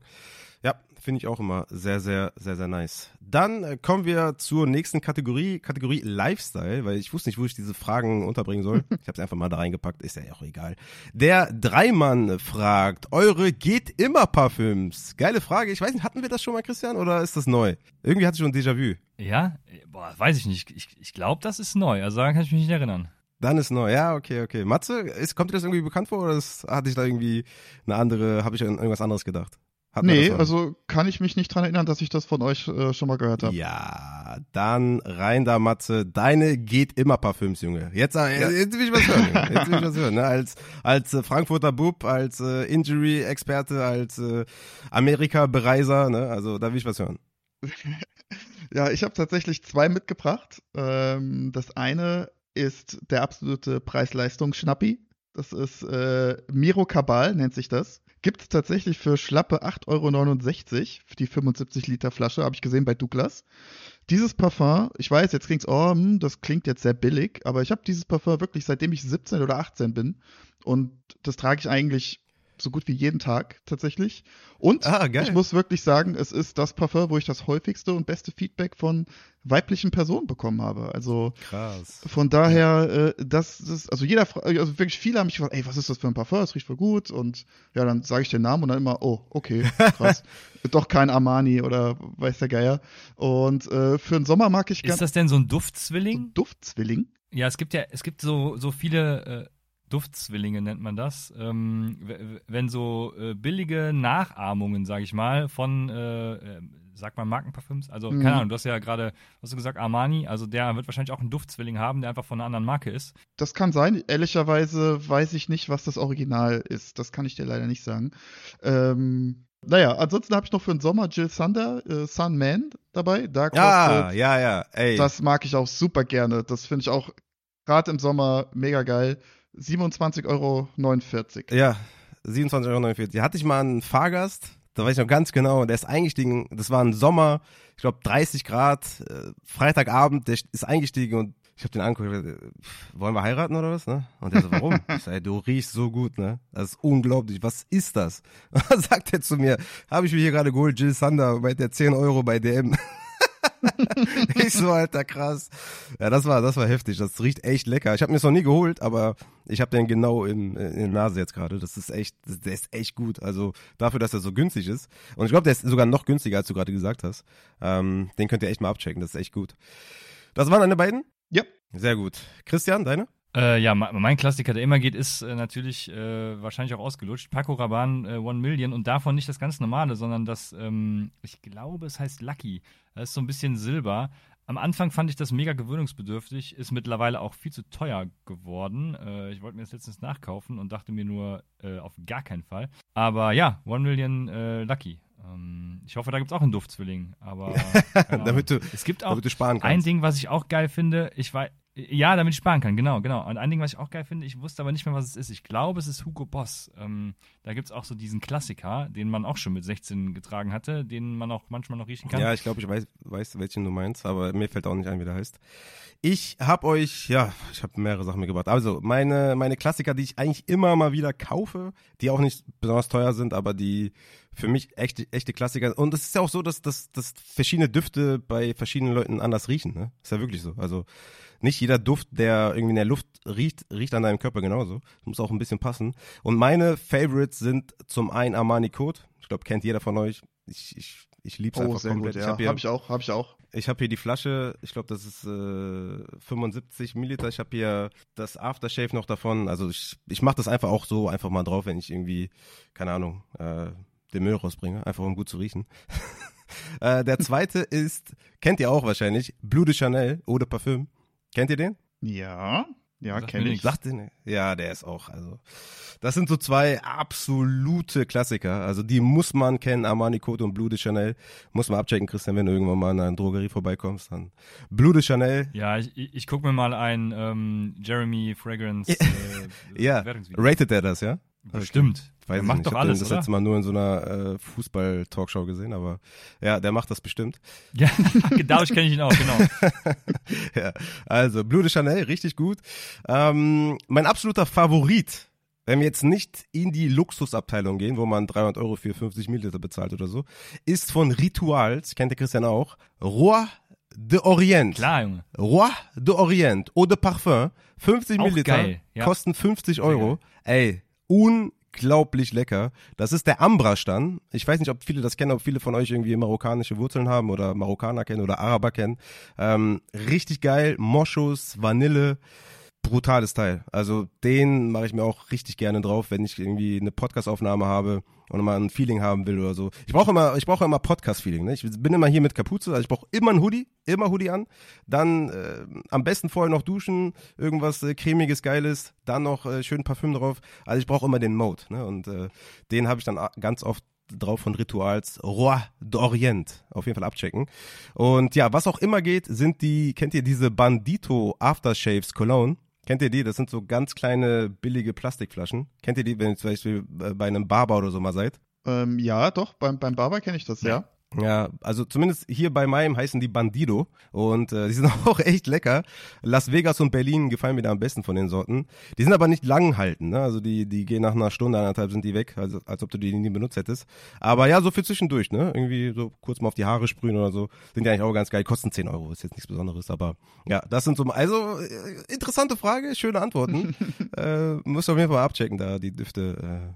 Aber ja, du hast recht, Jill Sander, der der der Sun, ne? Der Sun, wie ja. heißt der nochmal? Genau, ja. Jill Sanderson, ja. Ja, ja, der ist echt nicht schlecht. Also dem müsst ihr auch auf jeden Fall mal euch drauf machen. Das ist echt überraschend gut. Im Sommer, es knallt er auf jeden Fall richtig gut.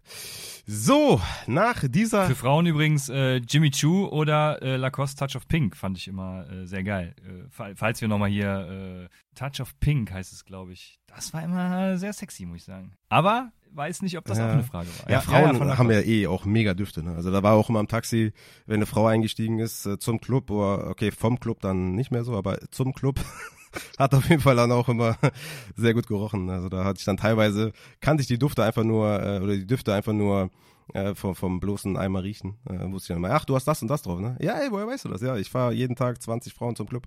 Ja, okay, sehr, sehr gut. Hast du recht. So, dann gehen wir zur nächsten Frage von Moa. Zockt jemand von euch Madden? Glaubt ihr, es wird endlich auf Deutsch rauskommen? In diesem Jahr, also äh, ich hab's mit den Punkt und Komma, ne? ist richtig peinlich.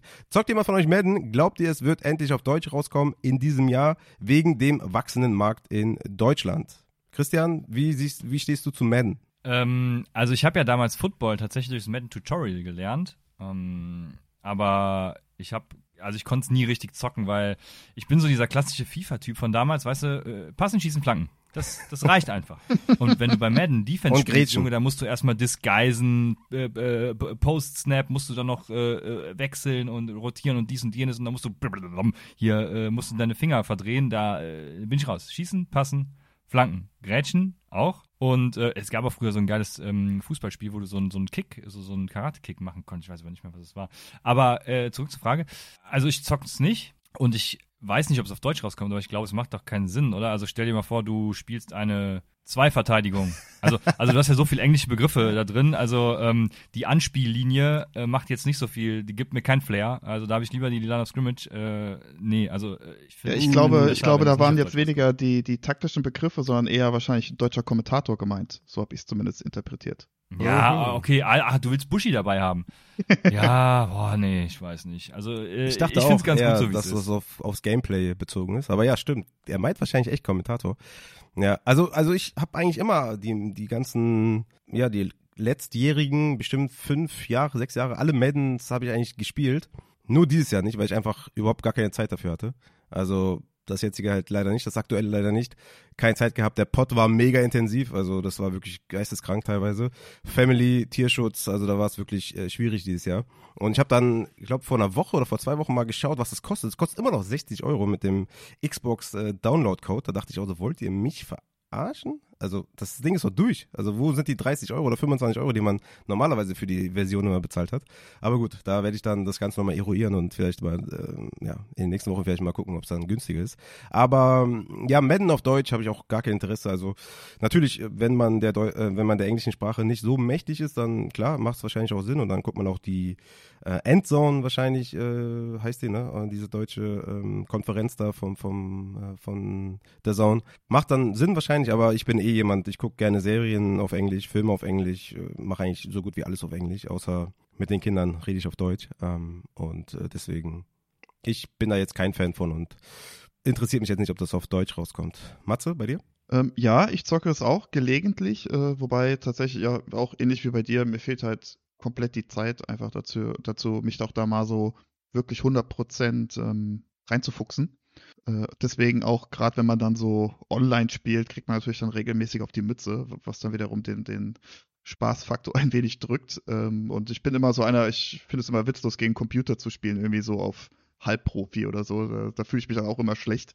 Und, ich fand's ähm, immer, das ist das, was ich immer mache tatsächlich. Auf, auf maximale Schwierigkeitsgrad yo, und dann Karrieremodus Franchise und mir irgendeine Franchise nehmen, die keinen guten Quarterback hat und die allgemein schlecht aufgestellt ist und vielleicht gute Trikots hat und dann irgendwie traden, Free Agency, Quarterback irgendwie holen. Mariota oder so habe ich immer früher gerne geholt, weil der laufen kann und so. Also ich habe immer geguckt, dass das, oder Winston habe ich mir gerne geholt für 500.000 über die nächsten fünf Jahre gestreckt, äh, Salary Cap und dann habe ich mir dann White Receiver und so eingekauft. Also das fand ich immer geil. Also Karrieremodus offline gegen Computer in der schwersten äh, Schwierigkeits, äh, im schwersten Schwierigkeitsgrad, das habe ich immer gerne gemacht. Also da bin ich anders. Ja, also mich würde halt mal interessieren, also generell ähm, zum einen, meinst du, das würde die Community interessieren, wenn du da jetzt zum Beispiel online gehst und das äh, streamen würdest auf Twitch? Ob würden sich Leute das angucken, wie du Madden spielst? Boah, glaube ich nicht. Also ich glaube nee, auch nicht. Also ich, hab, ich, ich verstehe die ganze Kultur auch nicht dahinter, jemandem bei, beim Zocken zuzusehen. Aber ich, ich weiß nicht, ich glaube nicht. Christian, was wolltest du sagen? Ich glaube, du hättest 10 bis 20 bestimmt. Ja, gut, auch. dann Cap Capture Card und rein da, ne? Ja, du bist doch, bist doch unterhaltsam.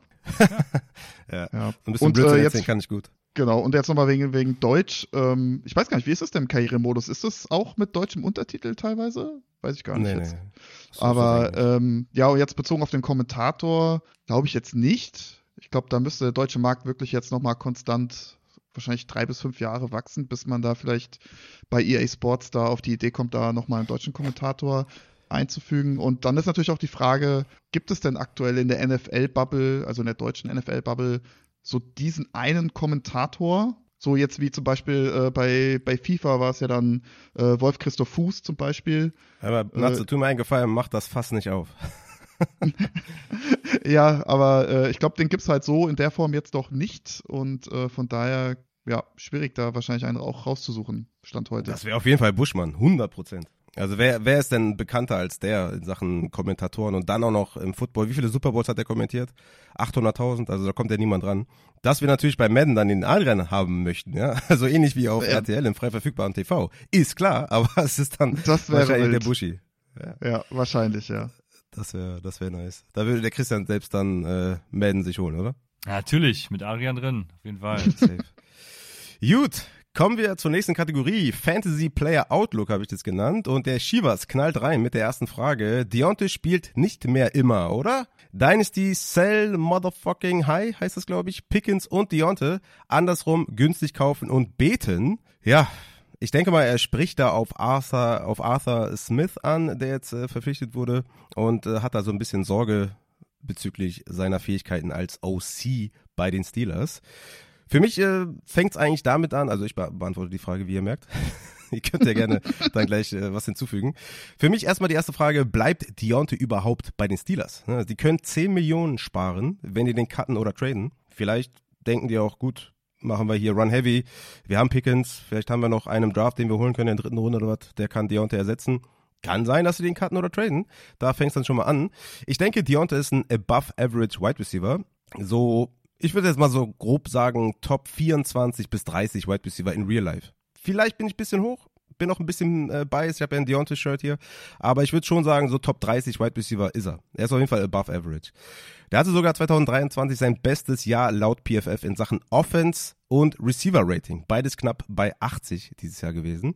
Es war sogar sein bestes Jahr in Yards per Route Run mit 1,97 trotz Hamstring und Knieproblem. Also er hatte eine ganz gute Saison eigentlich, so efficiency-wise.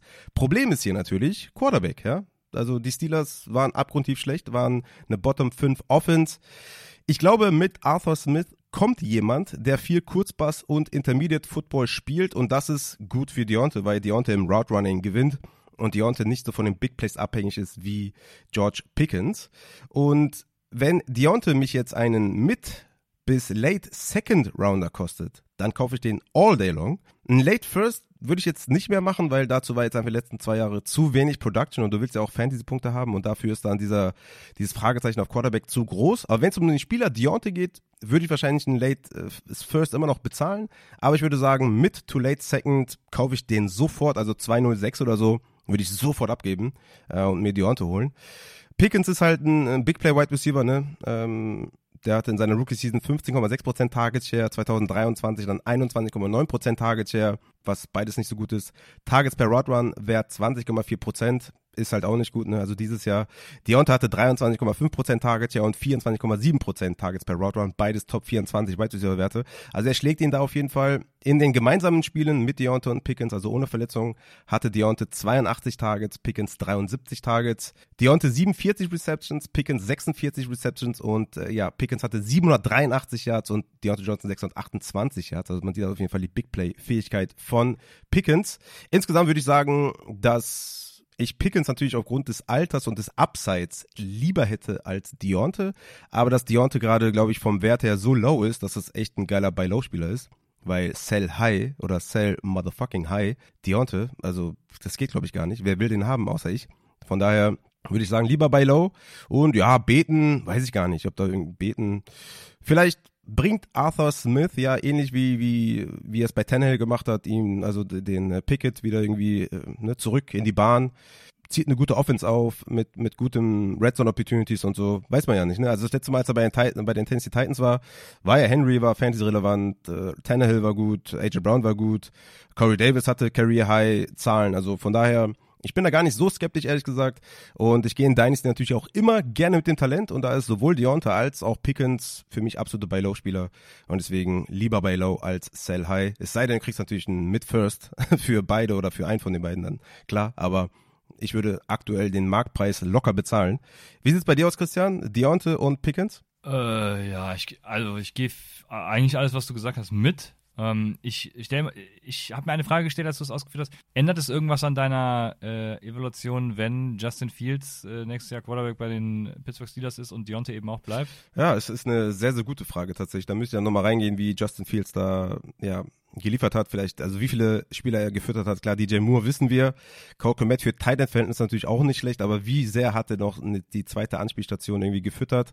Ist, ist schwer. Also Justin Fields wäre jetzt nicht meine präferierte Wahl auf jeden Fall. Da würde ich dann auch eher wieder bei dem Quarterback-Fragezeichen bleiben, was jetzt schon da ist. Da wäre ich dann vielleicht nicht so hyped. Nee. Ja. ja, weil, also genau die Frage habe ich mir auch so gestellt, äh, als ich die Frage gelesen habe. Und ähm, ja, aber ansonsten gehe ich alles mit, was du gesagt hast. Also äh, einmal unterstreichen. Ja, da, so habe ich dich am liebsten. Äh, gehen wir weiter zur Mathe. Was, was sagst du dazu? Ja, ich habe das versucht irgendwie äh, ohne Wertung zu analysieren, aber ich bin da noch so traumatisiert aus dem letzten Jahr tatsächlich, was Arthur Smith angeht. Äh, deswegen, ich glaube, alles, Meinst du, Kevin sage, Austin ist jetzt der, den man ownen muss oder was? Ja. genau. Nee, halt irgendein ja. Running Back 3 oder Wide Receiver 3, 4, die werden es ja. richten, ja.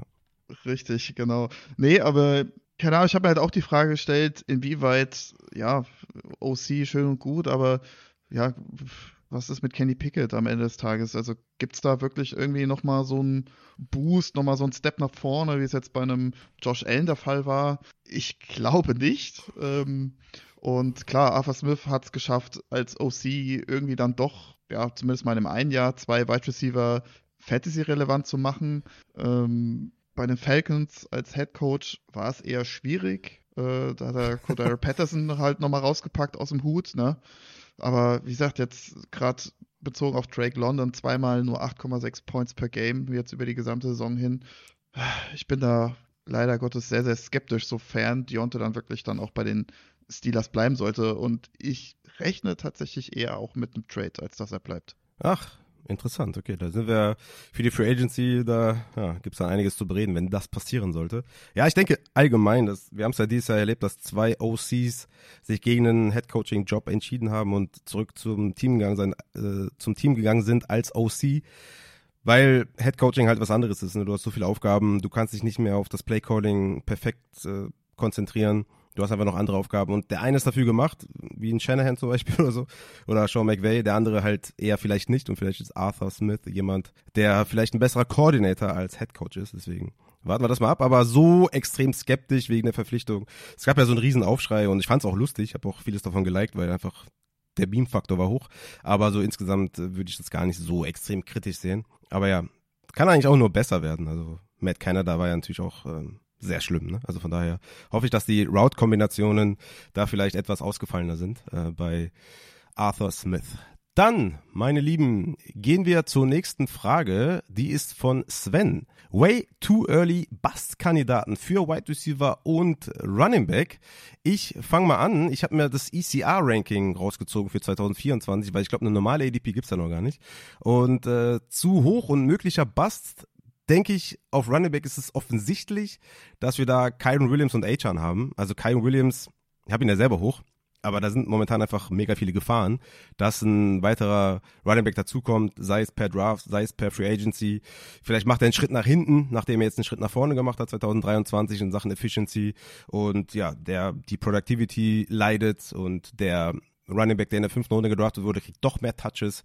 Also das ist da alles nicht so sicher bei Kyron, äh, insgesamt, wie ich finde. Ähm, und Achan ist halt das große Fragezeichen Durability, also verletzt er sich, kann er fit bleiben, wenn die Touches vielleicht steigen, ja, wenn er vielleicht statt 15 Touches 20 bekommt, fällt er dann nur aus. Er ist ja dieses Jahr schon krass viel ausgefallen.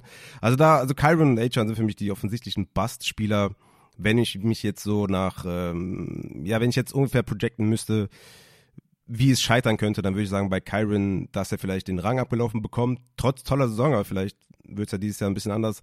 Und bei Achan einfach, ja, die mangelnde Durability. Und auf Wide Receiver habe ich Ayuk. Der ist Wide Receiver 10. Ich mag ihn auch sehr, ähm, finde den Spot auch gar nicht schlecht.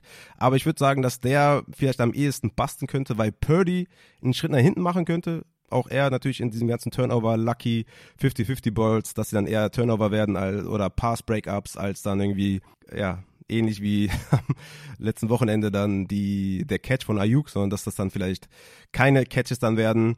Kann ich mir vorstellen, dass sie vielleicht insgesamt als Offense einen Schritt nach hinten machen und dann wird halt jemand leiden. Ist es Debo, ist es Ayuk oder wer auch immer. Also das halte ich auch für eine Gefahr auf jeden Fall, dass Purdy nicht mehr auf dem Niveau performt, wie er es dieses Jahr gemacht hat. Und Nico Collins als Wide Receiver 14, Pick 27, also Anfang dritte Runde Nico Collins. Und ja, ich bin da skeptisch. Also ich war ja hoch bei Nico Collins 2023 in der Draft Season hatte mich ja auch da gegen Adrian durchgesetzt und gesagt, nein, Collins über Tank Dell. Und ich habe mir mal die ganzen äh, Sachen angeguckt mit Tank Dell und Nico Collins gemeinsam auf dem Platz, ohne Verletzungen, also ohne In-Game-Out oder ja, ausgesessen ein Spiel zurückgekommen und 30% Snaps gesehen oder so. Da hatte Tank Dell 14,2 Points per Game und Nico Collins 13,9. Also die waren super eng beieinander.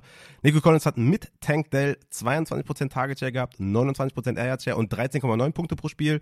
Und ohne Tank Dell 24% Target Share, also 2% mehr, 1% mehr Air Yard Share und 15,9 Points per Game und zwei Punkte pro Spiel mehr, wenn Tank Dell gefehlt hat. Und ja, ich bin einfach insgesamt, glaube ich, etwas skeptischer, dass CJ Stroud seine unfassbare Saison so aufrechterhalten kann, auch wenn der OC zurückgekommen ist, was natürlich ihm helfen wird. Aber mir gefällt es insgesamt eigentlich nicht, dass, dass man einen Spieler, der jetzt seine erste gute Saison hatte, dann in der dritten Runde pickt mit der Gefahr, dass Tank Dell halt mehr reinfressen wird oder so reinfressen wird, wie sie es getan haben, als sie beide auf dem Platz standen. Plus CJ Stroud ja, ich meine, ey, ich würde es feiern, wenn der komplett wieder rasieren wird, aber kann auch sein, dass das bei dem ein bisschen fluky war und dass der vielleicht nicht die großen Zahlen wieder liefern wird. Vielleicht wird die Defense der Texans ähm, um, ein, um, um ein Vielfaches besser durch irgendwelche Free Agent Signings und die haben gar nicht mehr so viel offensive Ballbesitz oder so.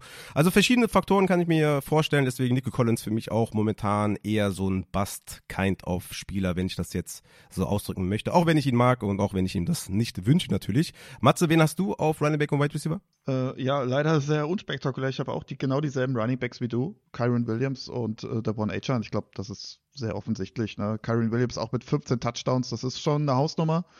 Die, die muss man auch erstmal wiederholen und dann auch noch zusätzlich 200 Yards over expected äh, im, im, im Rushing. Ja, und äh, du hast angesprochen, Achan, ne?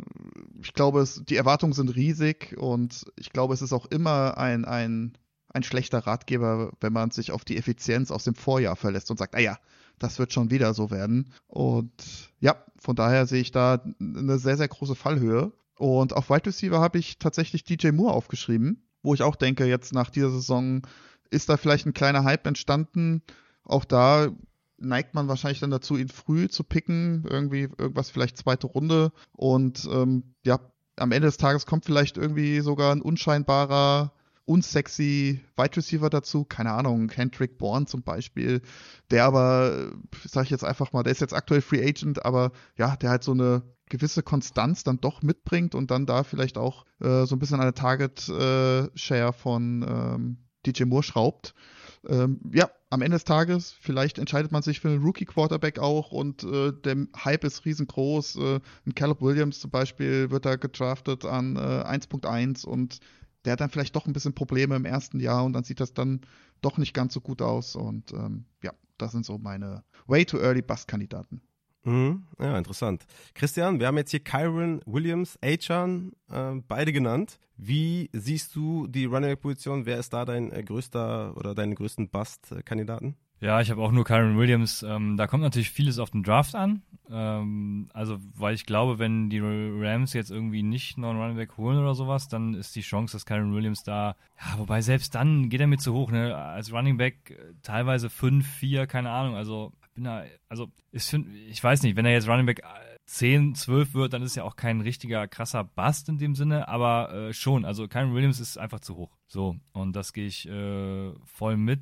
Wer noch nicht genannt wurde, wen ich hier so auf der Liste habe, ist Chris Olave. Der ist gerade Wide Receiver 12 oder 13, ich hatte es eben noch geguckt, ähm, also auch so ein Borderline Wide Receiver 1. Und das ist mir tatsächlich so ein bisschen zu hoch. Er war jetzt Wide Receiver 20 ähm, PPR äh, Points per Game und ich sehe jetzt nicht vieles, was sich irgendwie krass verbessern sollte. Ne? Also sie sind an Derek Carr gebunden. Die sind irgendwie 300 Millionen ist das gut äh, oder 1000 Dollar. Ja, das ist natürlich komplett scheiße. Ähm, sind jetzt äh, Quadrillionen über dem Cap und müssen zusehen, dass sie ganz, ganz viele Leute restructuren oder entlassen. Und selbst, also ich weiß nicht, wie sie das hinkriegen wollen. Äh, also Cap ist ja ein Myth, äh, deswegen äh, keine Ahnung. Werden sie schon schaffen. Aber ja, also das gibt mir irgendwie keine Hoffnung. Ich liebe ja Chris Olavi, wie jeder weiß, aber ja, als, als Borderline Wide Receiver 1 ist mir das so ein bisschen äh, zu viel. Ja, neun Targets per Game, absoluter brutaler Wert. Aber ja, mit äh, Derek Carr war so ein bisschen auf und ab. Ne? Vielleicht auch die Verletzung von Derek Carr eine Rolle gespielt. Vielleicht, wenn Derek Carr sich da nicht verletzt hätte, hätte er vielleicht auch konstanter geliefert. Aber das bleibt abzuwarten. Das Talent von Chris Olave ist ja undoubtable, undoubtable glaube ich.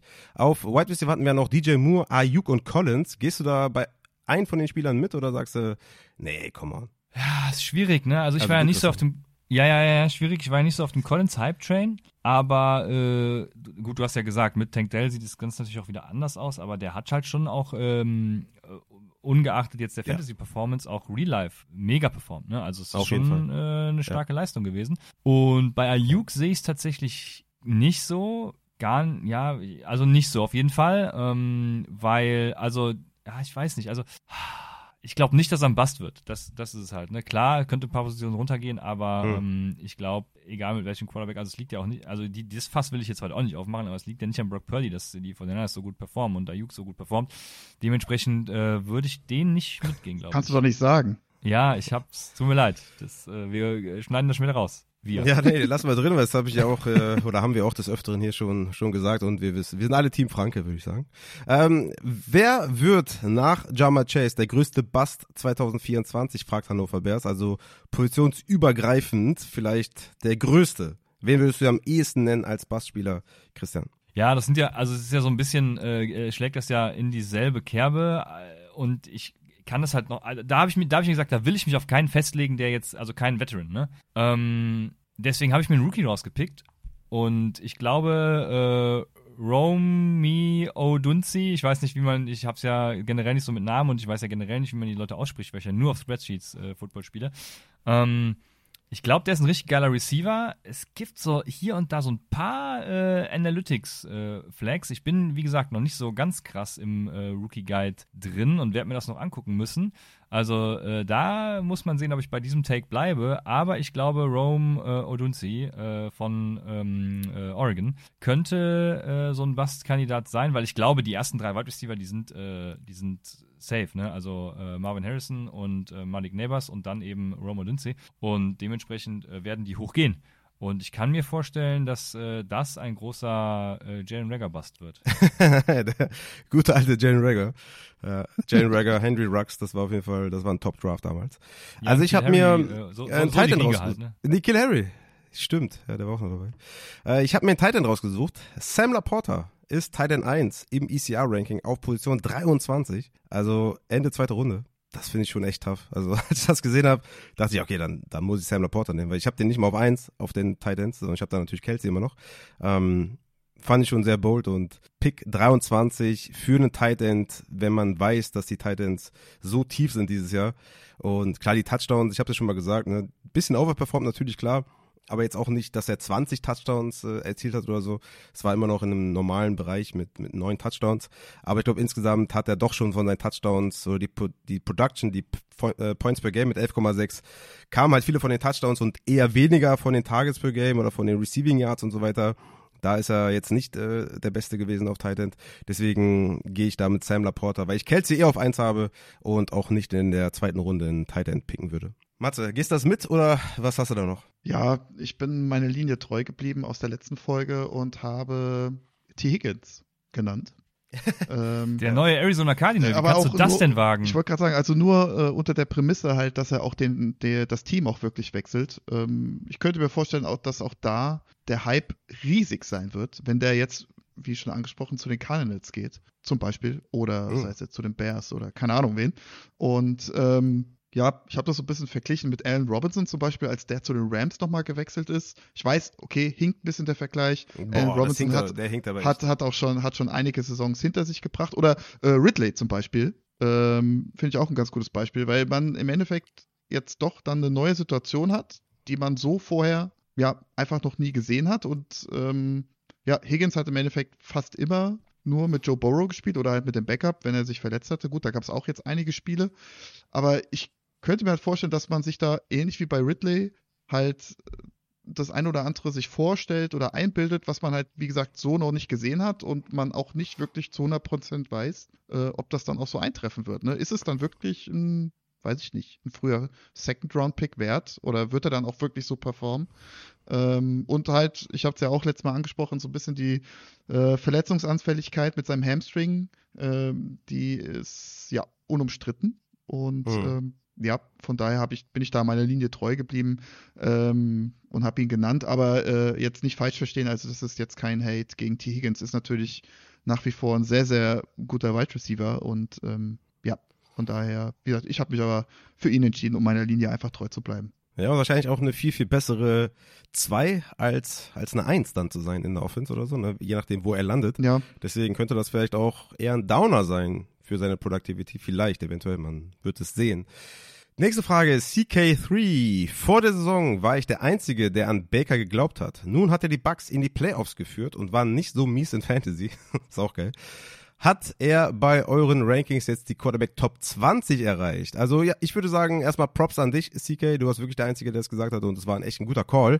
Aber Mayfield war trotzdem nur Quarterback 15 in Points per Game. Der hatte einen soliden Floor, das kann man ihm auch nicht wegnehmen, aber der hat ja keine Wochen gewonnen. Also der hatte ein einziges Elite-Spiel in Woche 15 mit 29 Fantasy-Punkten. Sonst viermal ein Top-10-Finish hingelegt, das ist natürlich auch respektabel. Achtmal außerhalb der Top 12 gefinisht auf Weekly Basis. Ich denke, das war insgesamt echt okay und als zweiter Quarterback in Superflex oder halt im Draft als Desperate dritter Quarterback in der letzten Runde oder so. Dafür war es mega geil. Also, ne, war echt gut. Aber den draftest du nicht für Season Long. Also, ich kann mir nicht vorstellen, dass jemand sagt, okay, Baker Mayfield von Woche 1 an bis Woche 17 spiele ich den. Und deshalb denke ich, dass Quarterback Top 20 eh egal ist, wie du da hast. Also lass ihn von mir aus Top 15, 16, 17, 18 in der Draft-Season sein. Dann ist der trotzdem der letzte Pick im Draft oder halt undrafted, je nachdem, wie viele Quarterbacks bei euch vom Board gehen, halt irgendwie Ne, die letzten drei Runden gar nicht undrafted, je nachdem, wie viele bei euch da vom Board gehen. Mal abwarten, wo die Quarterbacks gehen, aber Stand jetzt habe ich locker ja, locker 18 Quarterbacks davor, die auch mehr Upside haben. Ein Deshaun Watson zum Beispiel hat mehr Upside. Aaron Rodgers hat mehr Upside. Ich denke, Geno Smith wird auch mehr Upside haben. Daniel Jones, darf ich den nennen? Ich weiß es nicht, aber selbst Daniel Jones hat wahrscheinlich mehr Upside als äh, Baker Mayfield. Deswegen würde ich sagen, von mir aus Top 20, aber wen juckt's, ob du Top 20 Quarterback bist? Es ist eh egal. Und äh, die Fantasy Season war jetzt auch nicht so gut. Sie war solide, man hätte das nicht erwartet und er hat seinen Job behalten in der NFL, was auf jeden Fall wichtig ist für ihn. Aber ich glaube nicht, dass der jetzt ein aufregender Quarterback-Pick für 2024 in der Redraft Season ist. Matze, was sagst du dazu? Ja, ich habe ja auch kurz und knapp aufgeschrieben, 18 bis 20 ist gut bezahlt. Und ähm, ja, ich glaube auch, mehr als ein Streamer wird es am Ende des Tages dann nicht sein. Ja, Christian? Ja, also in meines PPA war er Quarterback 12, da vielleicht, aber ansonsten auch ein ganz äh, knackiges äh, Nein. okay. Also er ist auch viel auf Evans angewiesen. Evans ist Free Agent, ne? Ähm, dementsprechend, äh, Moment, ist er Free? Ich glaube, er ist Free Agent, oder? Also auf jeden Fall kommt es ja, drauf, ja, genau. Ja. Auf jeden Fall kommt es drauf an, was mit äh, Evans passiert, genau. Und nein, ich lasse es beim mhm. Nein einfach. Sorry. Naja, Evans ist Free Agent, der OC ist weg, also da gibt es schon ein paar Fragezeichen, denke ich. Dann der Uli fragt, eine Frage zur Top 24. Welchen Pick des anderen seht ihr als suspekt an? Geil auf jeden Fall. Der Christian hatte mich nochmal gebeten, äh, die Rankings zu schicken. Ich glaube, er geht jetzt auf Kyron wahrscheinlich bei mir. Aber Christian, äh, wen, welchen Pick siehst du als suspekt an bei unseren Top 24 Rankings? Nee, ich habe Kyron tatsächlich gar nicht mit reingenommen, weil das äh, zu heikel ist. Also ich habe ja gesagt, ich warte da bis nach dem Draft auf jeden Fall. Dementsprechend habe ich äh, jetzt, habe ich ihn genannt, den ich vorher nicht genannt habe, den ihr aber genannt habt, das ist Devin äh, A-Chain, äh, den hat Matze, ist der rechte wahrscheinlich gewesen, an 12. Ähm, und da auch halt nicht... Ich hatte A-Chain gar nicht dabei. Okay. Ja, also rechts bin ich, links ist Matze. Ah, okay. Dann, äh, da, aha, siehst du, dann pisse ich dir jetzt ans Bein. Da haben die doch ihre Schlagzeilen, Leute. ähm, ja, also äh, Eltern an und, und zwar und zwar nicht, weil das halt nicht passieren kann, ne? Aber äh, bei ihm ist die Range of Outcome halt, äh, also von Running Back 1 bis irgendwie, ja, wir draften mal irgendwie anders und scheißen auf A-Chain.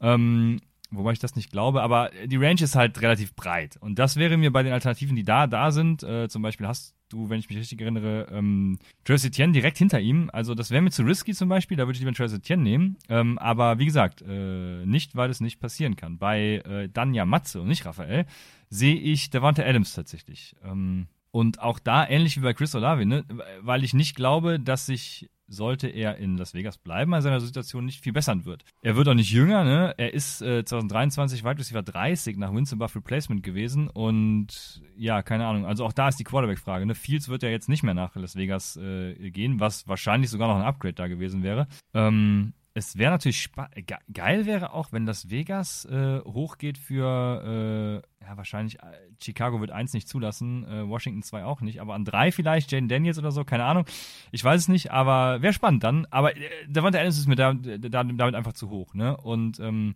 an dritter Stelle vielleicht, weil ich unbedingt noch einen finden wollte, muss man auch dazu sagen, so Rushard White, ne? Ähm, den habt ihr nämlich beide drin und je nachdem, was die Bugs da auch noch machen, ähm, glaube ich, also der war sehr in seinen Saisons sehr ineffizient, äh, mehr als Receiver äh, aufgetaut irgendwie so ein bisschen, ne? aber ich weiß nicht, ob das mein äh, Running Back for the Future wäre. Ähm, dann habt ihr ja auch äh, Baker Mayfield eben angesprochen schon. Äh, also die Offense, äh, Evans geht weg. Ich weiß es nicht so ganz. Also da habe ich vielleicht Fragezeichen, aber das ist jetzt auch keiner, für den ich euch verfluchen würde. Ähm, dementsprechend war ich jetzt sehr äh, milde, oder? ja, Puh, war okay, war okay.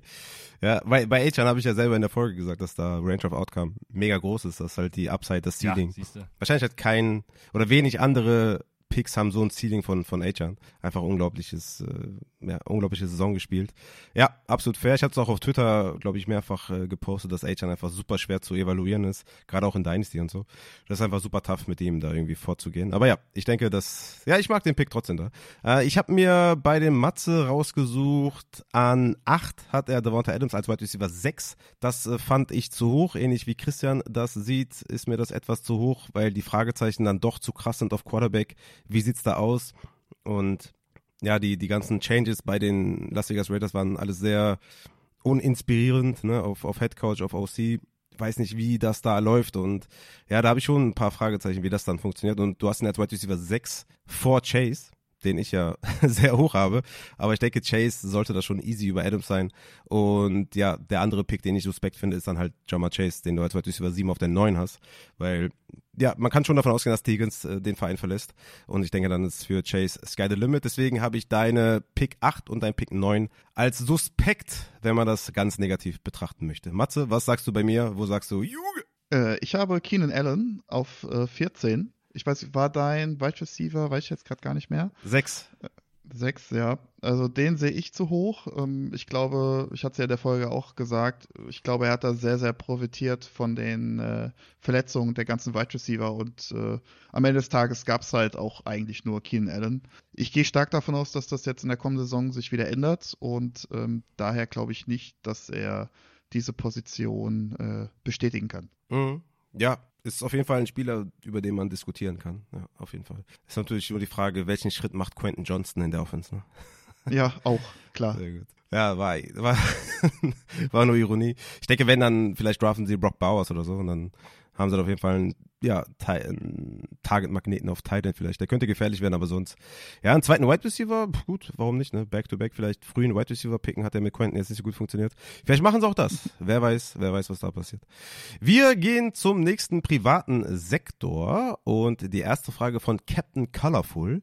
Wie alt seid ihr eigentlich alle? Matze, Junge, was hast du auf dem Kasten? Ja, ich bin sage und schreibe schon 34 Jahre alt und werde im August sogar 35. Ja, schon. Ja, dann geht's stark auf die 40 zu. Tough, sehr tough, sehr tough. Alter Sack auf jeden Fall. Äh, Christian? Ja, ich äh, gehe in 10 Tagen auf die 40 zu und werde 35. Ach, wild. Ja, sehr gut. Ja, ähm, ich werde im Oktober 34. Also wir sind ja alle ein Alter, habe ich das Gefühl. Ja, wir haben alle mit Hemi und Rücken zu kämpfen. Ja, ich nicht. Aber da habe ich äh, Glück gehabt. Ich habe ich hab nur Wasser in der Sehne unterm Knöchel, was mir die Fußballkarriere versaut hat. Aber sonst äh, geht's mir super, muss ich sagen, körperlich. Aber ich bin ja auch, äh, esse ja auch kein Fleisch, deswegen geht's mir auch gut. Ach nee, du ja auch, ne, Christian? Du isst ja auch kein ich Fleisch. Ich auch nicht, ja, ja, genau. So, wir gehen zu Fred. Der hat eine sehr gute Frage. Eure Guilty Pleasures. Also, wie soll man das übersetzen auf Deutsch? Äh, versteckten, versteckte Liebe oder, oder wie, wie nennt man das? Also, was, was man gerne mag, guckt, keine Ahnung, macht, was ein bisschen äh, beschämend ist, kann man das so nennen? Ja, eventuell peinlich, ja.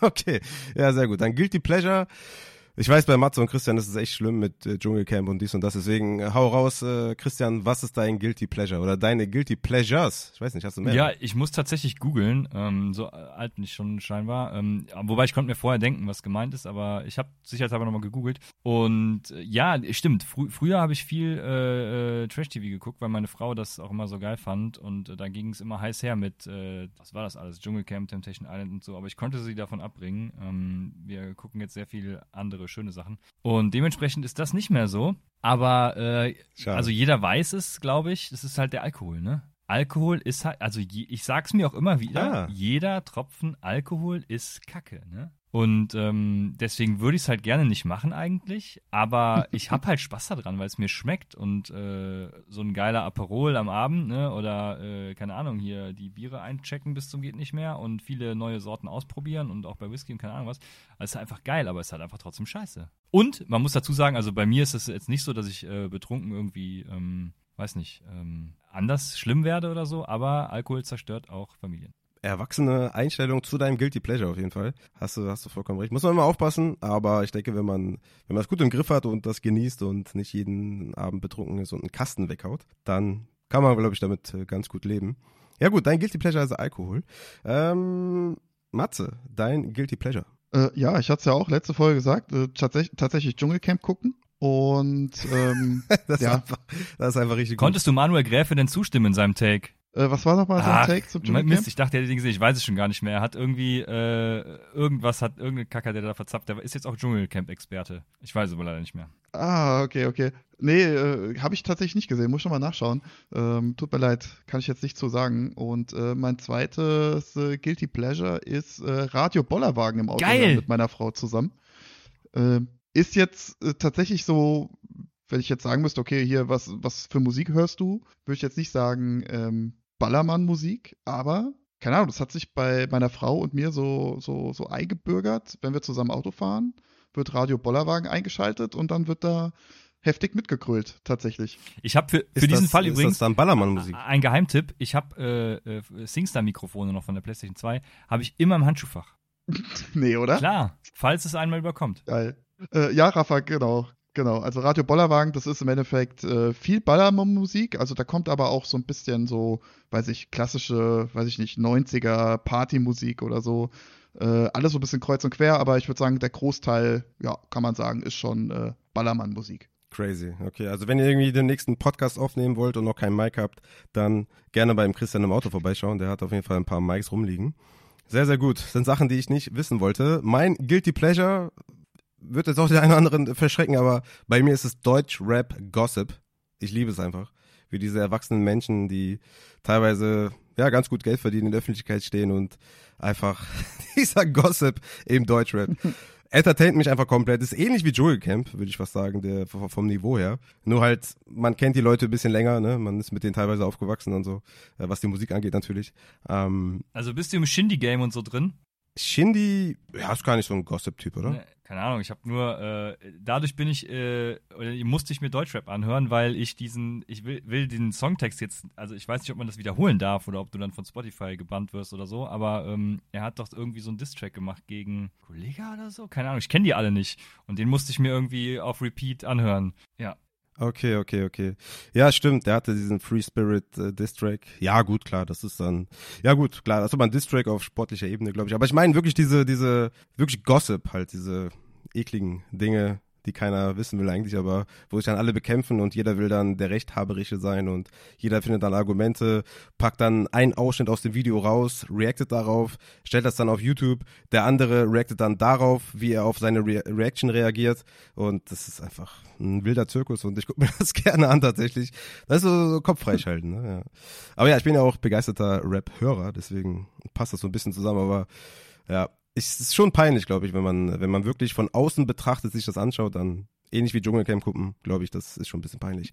Aber ich muss so. da nochmal ganz kurz reinkrätschen. Äh, ja. Äh, Vampire Diaries, das ist auch schon Guilty Pleasure, muss man sagen, oder Christian? Ja, das musste ich oder habe ich auch geguckt, weil meine Frau das äh, angefangen hatte und ich habe dann mal so ein paar Folgen mitgeguckt und ähm, dachte mir dann, ach, warum nicht, ne? Und äh, wenn mir, also ich fand die Schauspielerin auch so ganz nett und so und das, die Atmosphäre war toll und äh, ja, könnte man so sehen. Also du bist auf jeden Fall ein besserer Mann für deine Frau als meine Frau für mich, weil die. also ich weiß, wer da Geld ist. Also selbst wenn King of Queens läuft, hat sie keinen Bezug dazu gefunden, ne? Also ja, das, das kriegt man, das kriegt meine Frau auch nicht hin. Das, da habe ich mich auch schon drüber aufgeregt tatsächlich. Äh, ich habe auch mal ein oder zwei Folgen King of Queens mit ihr geguckt und sie hat dann nicht, das sprachlos macht mich das. Ja, das ist wirklich, also das ist sehr, sehr schlimm, sehr schlimm. Gut, dann äh, gehen wir zu etwas weiterem ja, Guilty-mäßigem. Freddy, ey, eben Fred, jetzt Freddy. Das ist sehr gut. Eure peinlichste Eigenschaft. Ach du, ich habe Angst vor meiner Antwort, deswegen gehe ich erstmal zur Matze. Ja, ich habe da fairerweise meine Frau gefragt, was die zu dieser Frage äh, da zu sagen hat.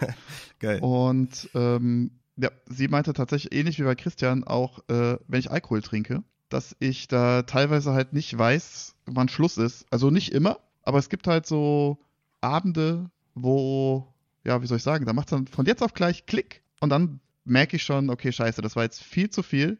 Du hast dich bis jetzt eigentlich super gut gefühlt und jetzt, ja, geht steil bergab. Also ich bin da jetzt nicht so ein Typ, der dann da irgendwo äh, nackt auf dem Tresen rumhüpft oder äh, be bewusstlos irgendwo in der Ecke liegt. Das nicht. Also ich komme immer nach Hause und ist alles gut.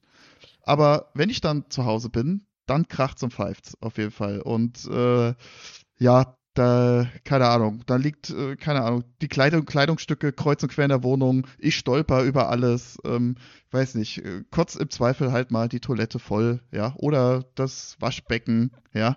Und ähm, am nächsten Morgen, kennt ihr das? Ihr wacht auf, der, also das erste Mal so, wenn ihr das Auge so ganz gleich aufmacht oder noch nicht mal, und ihr wisst schon, oh Scheiße, was war jetzt gerade, was, was ist eigentlich gerade passiert? Was habe ich alles gemacht? Und du, man hat instant so ein richtig schlechtes Gefühl, obwohl man gar nicht weiß, was eigentlich so alles abgegangen ist. Und ähm, ja, das ist nicht immer, um Gottes Willen, aber manchmal ist das so bei mir. Und das hat meine Frau gesagt, das ist super ätzend und das ist echt peinlich mittlerweile mit fast 35 Jahren. Ansonsten, O-Ton von meiner Frau, ansonsten bist du gar nicht so peinlich. ja, sehr gut. Ja, interessant, dass mit diesem dann nicht wissen, was passiert ist oder, oh Gott, was ist passiert, hatte ich noch nie. Wie sieht's bei dir aus, Christian? Du bist ja eher so ein Genießertrinker, oder? Bist du auch öfter mal Ja, betrunken? genau. Ich habe übrigens gerade meine Frau per WhatsApp ge gefragt und, und äh, Typing seit ungefähr einer Minute. Also ich bin sehr, sehr gespannt, was da jetzt rauskommt. ähm, ja, genau. Ich bin Genusstrinker, hab's so drei, viermal im Jahr äh, so ein paar Events, äh, das äh, feuchtfröhliche Neujahrsschocken, äh, Bierpunktturnier und sowas. Ähm, was Matze sagt, ist mir so eher selten passiert. Meistens ist das dann bei mir auch nie so schlimm, wie ich es mir selber am Morgen mache. Ähm, also, ja, meine Frau sagt, ähm, sagt, immer wenn ich getrunken habe, werde ich auch bei ihr so anhängen. Also ich werde dann eher äh, so, weißt du, ich mache ihr dann äh, übermäßig viele Komplimente und gehe richtig auf den Ja, genau. Und gehe richtig auf den Sack. Ähm, okay, ich lese mal vor. Dass du auf Schickimicki machst und niemals in Jogginghose einkaufen gehen würdest, zu Hause aber ein Schwein bist und in deinem eigenen Dreck verkommen würdest. okay.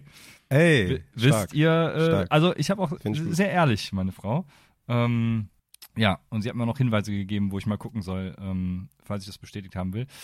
Ja, äh, ich habe mir selber auch was aufgeschrieben natürlich und das ähm, jetzt muss ich gucken, wo es steht. Äh, was habe ich mir noch? Ach ja, ich genau, ich habe mir ich habe mir was komplett äh, ist eigentlich gar nicht so, also es kann peinlich werden, weil ich kann mir ja absolut keine Namen merken. Das ist mir auch bei Upside total oft passiert, dass mir Namen nicht einfielen und ich kann mir auch, wenn ich jemanden neuen kennenlerne, mir einfach partout den Namen nicht merken. Also mittlerweile ähm, sage ich das auch immer, und es ist äh, irgendwie total komisch, dass Leute, wenn man denen das sagt, dann finden die das total okay. Ähm, aber wenn man es nicht sagt und irgendwie dann einen falschen Namen anspricht oder den Namen einfach nicht mehr weiß, dann ist das komplett scheiße. Deswegen gehe ich damit mittlerweile komplett offen um und sage, äh, tut mir leid, wie hieß du nochmal, ich kann mir das nicht merken oder, oder, keine Ahnung was. Und dann ist das okay. Aber das ist so, äh, das ist schon mal hin und wieder peinlich geworden. Wenn man dann die Sabine verabschiedet, die eigentlich Inge heißt oder so, keine Ahnung. ja, das, das bringt mich wieder zu King of Queens, wo Dark in der einen Folge, wo er den Namen von einer Mitarbeiterin nicht mehr weiß und dann so einen Herzinfarkt vortäuscht. ja, die Folge, ich weiß genau, welche, das macht er doch sogar zweimal. Aber ne? dann, aber da, das macht er zweimal. Und gleichzeitig, äh, wenn die dann streiten, sagt Carrie, ja, aber wie heißt nochmal der, äh, der, der gebratenen, gebratenen Nudelverkäufer? Dann sagt er einfach so ja, einen ja. komplett geisteskranken chinesischen Namen, weißt du? Den kann sich Ja, ja. merken. aber dann die, die Monique aus dem Büro, weiß er nicht mehr. Ach, herrlich, King of Queens einfach sehr, sehr gut. Ja, also meine peinlichste Eigenschaft, die ist wirklich peinlich. Und zwar habe ich eine schüchterne Blase. Wer weiß, was das ist? Ja, ich nehme an, dass du dich pinkeln kannst, wenn jemand neben dir steht. Am Pissoir. Das Raststätten-Syndrom, ja, das habe ich auch. Ja? Ja, ja, total. Ich kann das auch nicht. Echt jetzt? Ja. Aber das, kann, haben, das haben, glaube ich, viele. Krass. Also, weil es gibt auch, es gibt auch, gab da auch schon lustige Momente, wo ich neben einem stand, der das, und dann standen wir irgendwie da zwei Minuten und also da entwickeln sich Freundschaften draus, könnte man fast sagen. Ne? Also ja, ist schon manchmal lustig. Sehr gut, sehr gut. Ja, geil. Ja, mir ist das halt aufgefallen bei den ganzen Fahrten für den Tierschutz und so. Und das habe ich auch schon seit so zwei, drei Jahren oder so. Ich weiß nicht, woher das kommt, weil das macht eigentlich gar keinen Sinn, weil ich meine, ich komme ja aus dem Fußball, ne, Gruppen, Duschen und so weiter. Also es kann jetzt nicht daran liegen, dass mir irgendwas peinlich ist oder so. Äh, wie kommt das? Wie kann das kommen? Und ich habe dann halt äh, gemerkt, dass man dann in der Raststätte, wenn ich in das einzelne Klo gehe, dann geht's. Aber Pissoir neben mir jemand gleichzeitig pinkeln, geht nicht. Komplett crazy. Auch wenn meine Frau oder wenn zum Beispiel äh, ich Pipi mache und irgendwie die Wäsche muss gemacht werden oder keine Ahnung, Trockner geht an oder so, meine Frau kommt rein, ich kann dann nicht pinkeln. Total wild. Deswegen schüchterne Blase, ich würde sagen, das ist schon eine peinliche Eigenschaft. Aber Christian hat's auch, deswegen fühle ich mich gar nicht mehr so peinlich. Frau schreibt äh, am Ende noch peinlich bist du eigentlich gar nicht. Und dann schrei schreibt sie noch doch dein Mundpflaster. Ähm, eine Empfehlung von mir, ein Tipp fürs Leben. Es gibt so äh, Pflaster, die man sich beim Schlafen über den Mund kleben kann. Ähm, und das, äh, das sorgt für einen sehr geruhsamen Schlaf, kann ich nur sagen. Aber es ist anscheinend sehr peinlich. Wollte ich aber mal als Tipp an die Community Ah, geben. Was für einen Effekt hat das? Also, Ja, das, ähm, ja, sehr gut. Warum, warum macht man das? ähm, ich weiß gar nicht warum. Äh, also ich habe mich da mal reingelesen gehabt, aber ich merke mir immer nur das Wichtige. Man kann besser schlafen, ist das Wichtige in dem Fall. Und ähm, ich bin mir gerade gar nicht Ja. sicher, äh, warum das so ist. Also müsst ihr selber mal gucken, äh, Mundpflaster googeln und dann äh, werdet ihr auf verschiedenste Artikel stoßen. Ist, ich ich glaube, Studien haben es nur teilweise belegt, aber äh, mir hilft's. Der Placebo-Effekt. Reicht ja. Eben. Ist ja egal. Funktioniert. Und damit, meine lieben Fantasy-Football-Freunde, würde ich auch sagen, kommen wir zum Ende von Teil 1 unserer Hour-Folge nach einer Stunde 40.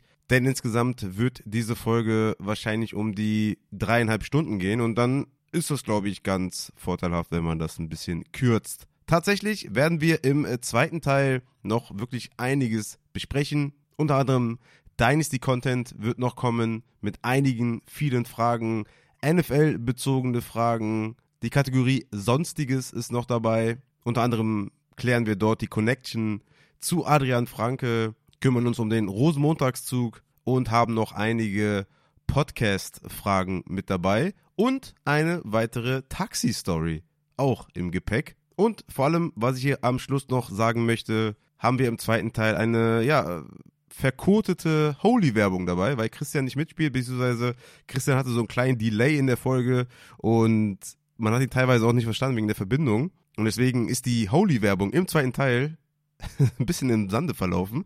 Deswegen hier nochmal kurz Werbung für unseren äh, heutigen Sponsor Holy. Holy ist der neue Sponsor von Upside. Holy ist ein auf Pulver basiertes Getränk. Holy bietet neben Eistee und Hydration Drinks auch Energy Drinks. Einfach 500 Milliliter Wasser in den Shaker, ein Löffel Holy dazu, schütteln und ab geht die Fahrt. Was ich immer dazu sagen muss, was ich immer geil finde, dass man das portionieren kann. Das heißt, du musst nicht unbedingt einen ganzen Scoop nehmen, einen ganzen Löffel nehmen. Du kannst auch einen halben Löffel nehmen oder ein Viertel. Gerade natürlich auch für den Super Bowl am Sonntag müsst ihr euch unbedingt natürlich die Energy Drinks von Holy gönnen. Holy ist zuckerfrei, enthält kein Taurin, ist 100% made in Germany und vegan. Ich kann es immer wieder betonen, Holy ist extrem fruchtig, nicht künstlich, sehr erfrischend auf jeden Fall auch. Ich bin echt großer Fan von den Energy Drinks die geben mir einen richtigen Push, die halten mich richtig gut wach. Also das solltet ihr auf jeden Fall ausprobieren. Die haben dieses New Calf-System, dass man über zwei, drei Stunden gleichbleibend wach bleibt und nicht für eine Stunde oder eine halbe Stunde einen Boost-Effekt bekommt. Richtig geil auf jeden Fall. Mir gefällt's unnormal gut. Ihr müsst mir auf jeden Fall nur einen Gefallen dabei tun. Wenn ihr Holy abchecken möchtet, checkt den Affiliate-Link in der Folgenbeschreibung. Benutzt meine Codes Upside für 10% und Upside 5 für 5 Euro auf die Bestellung bisher aus der Community auch nur gutes Feedback bekommen und ich würde es euch nicht ans Herz legen, wenn es nicht geil wäre. Deswegen checkt gerne Holy. Auch die Eistees, wie gesagt, schon mehrfach erwähnt, sind eher mehr Tee als süßlich. Also von daher, die Hydration Drinks sind auch richtig geil. Vor allem auch die neuen Sorten Birne und Cranberry. Beide neuen Sorten sind auch schon im Deluxe Starter Paket dabei. Dieses Paket gibt es ja auch wieder. Schlagt da gerne zu mit meinem Affiliate-Link unten in der Folgenbeschreibung. Mit dem Code UPSIDE gibt es 10% auf eure Bestellung. Mit dem Code UPSIDE5 gibt es 5 Euro Rabatt auf eure erste Bestellung. Wenn ihr zum Beispiel ein Probierpaket oder so bestellt, eignet sich das auf jeden Fall gut. Upside 10 eignet sich dann für alle Bestellungen über 50 Euro. Unten ist der Affiliate-Link. Benutzt meine Codes. Vielen Dank für den Support auf diese Art und Weise und ja, hoffentlich bringt euch das dann was am Sonntag beim Super Bowl. In diesem Sinne bin ich dann erstmal raus oder wir sind erstmal raus. Aus dem Off äh, nehme ich das hier kurz auf und wir hören uns dann, ich denke mal Donnerstag, Freitag oder so, hau ich den zweiten Teil raus. Der geht dann auch nochmal Stunde 45 und ja, deswegen haltet durch, trinkt Holy, damit ihr, damit ihr beide Folgen übersteht. In diesem Sinne, haut da rein.